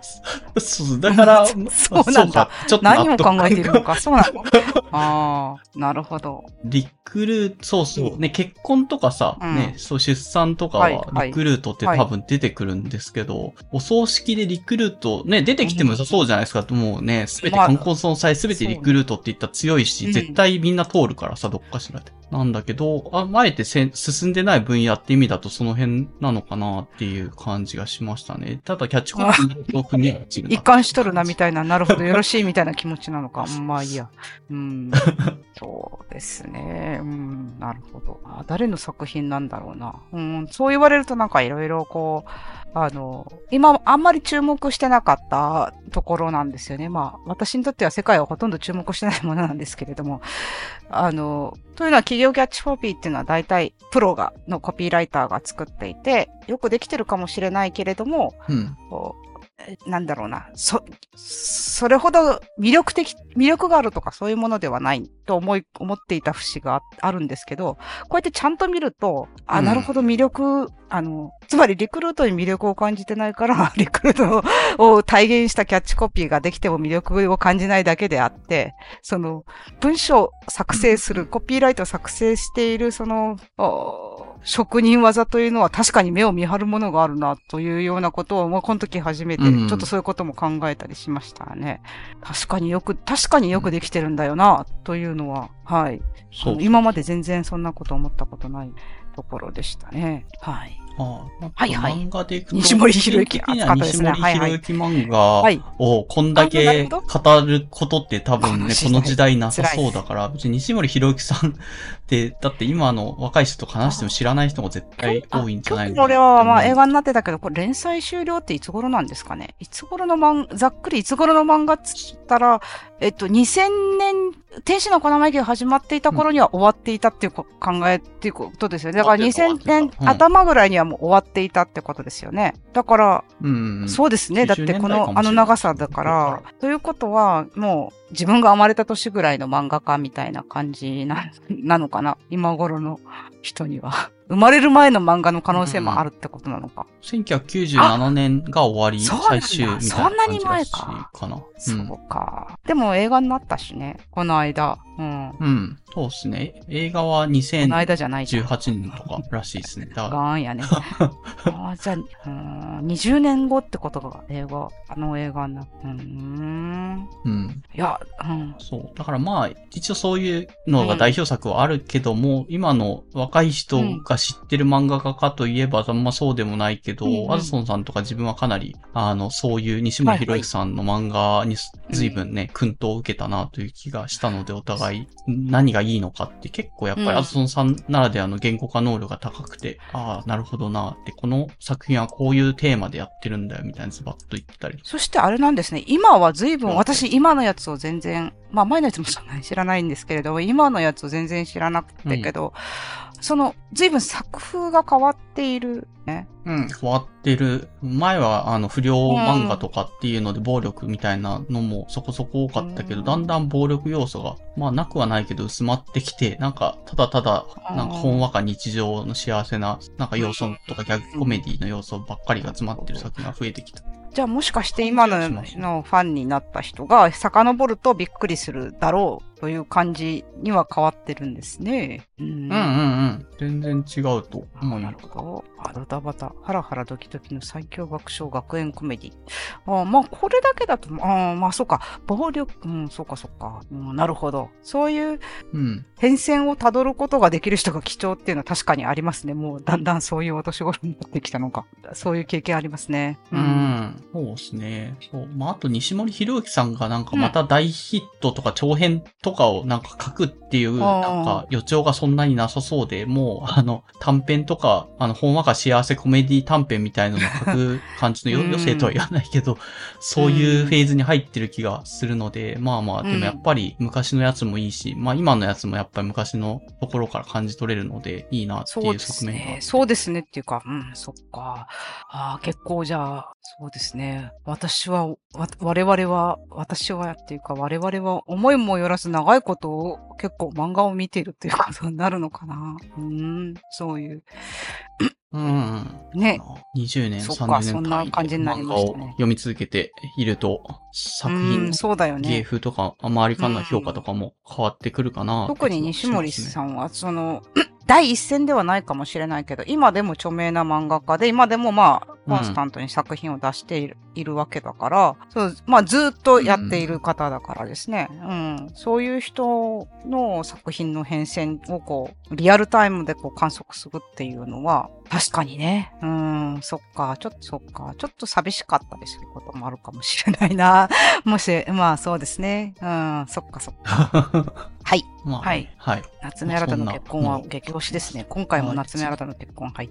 うん。うん。まあ、アズソンデンさん的に多分興味あるのがテーマに据えられてるのかなという気はしますけどね。なんか、連続殺人犯と結婚したらみたいな。まあまあまあ、ぜひ漫画を読んでもらえればって感じ。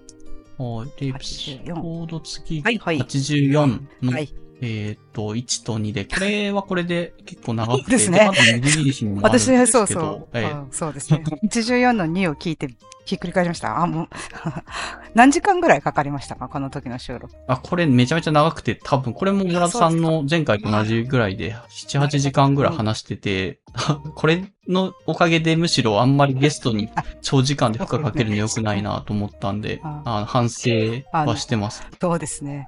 ああ、そうですね。ちょっとじゃあ、お手洗いとかに行ってもいいですか？うん。どのあ、そうくらいですね。はい。休憩ちょっと入れましょう。はい。はい。以上アラ BFM エピソード89.5の1でした。エピソード89.5の2ではアラ BFM 過去エピソード振り返り後半戦の話をします。ご感想は6文字のハッシュタグ。A R K B FM までお寄せください。後編もお楽しみに。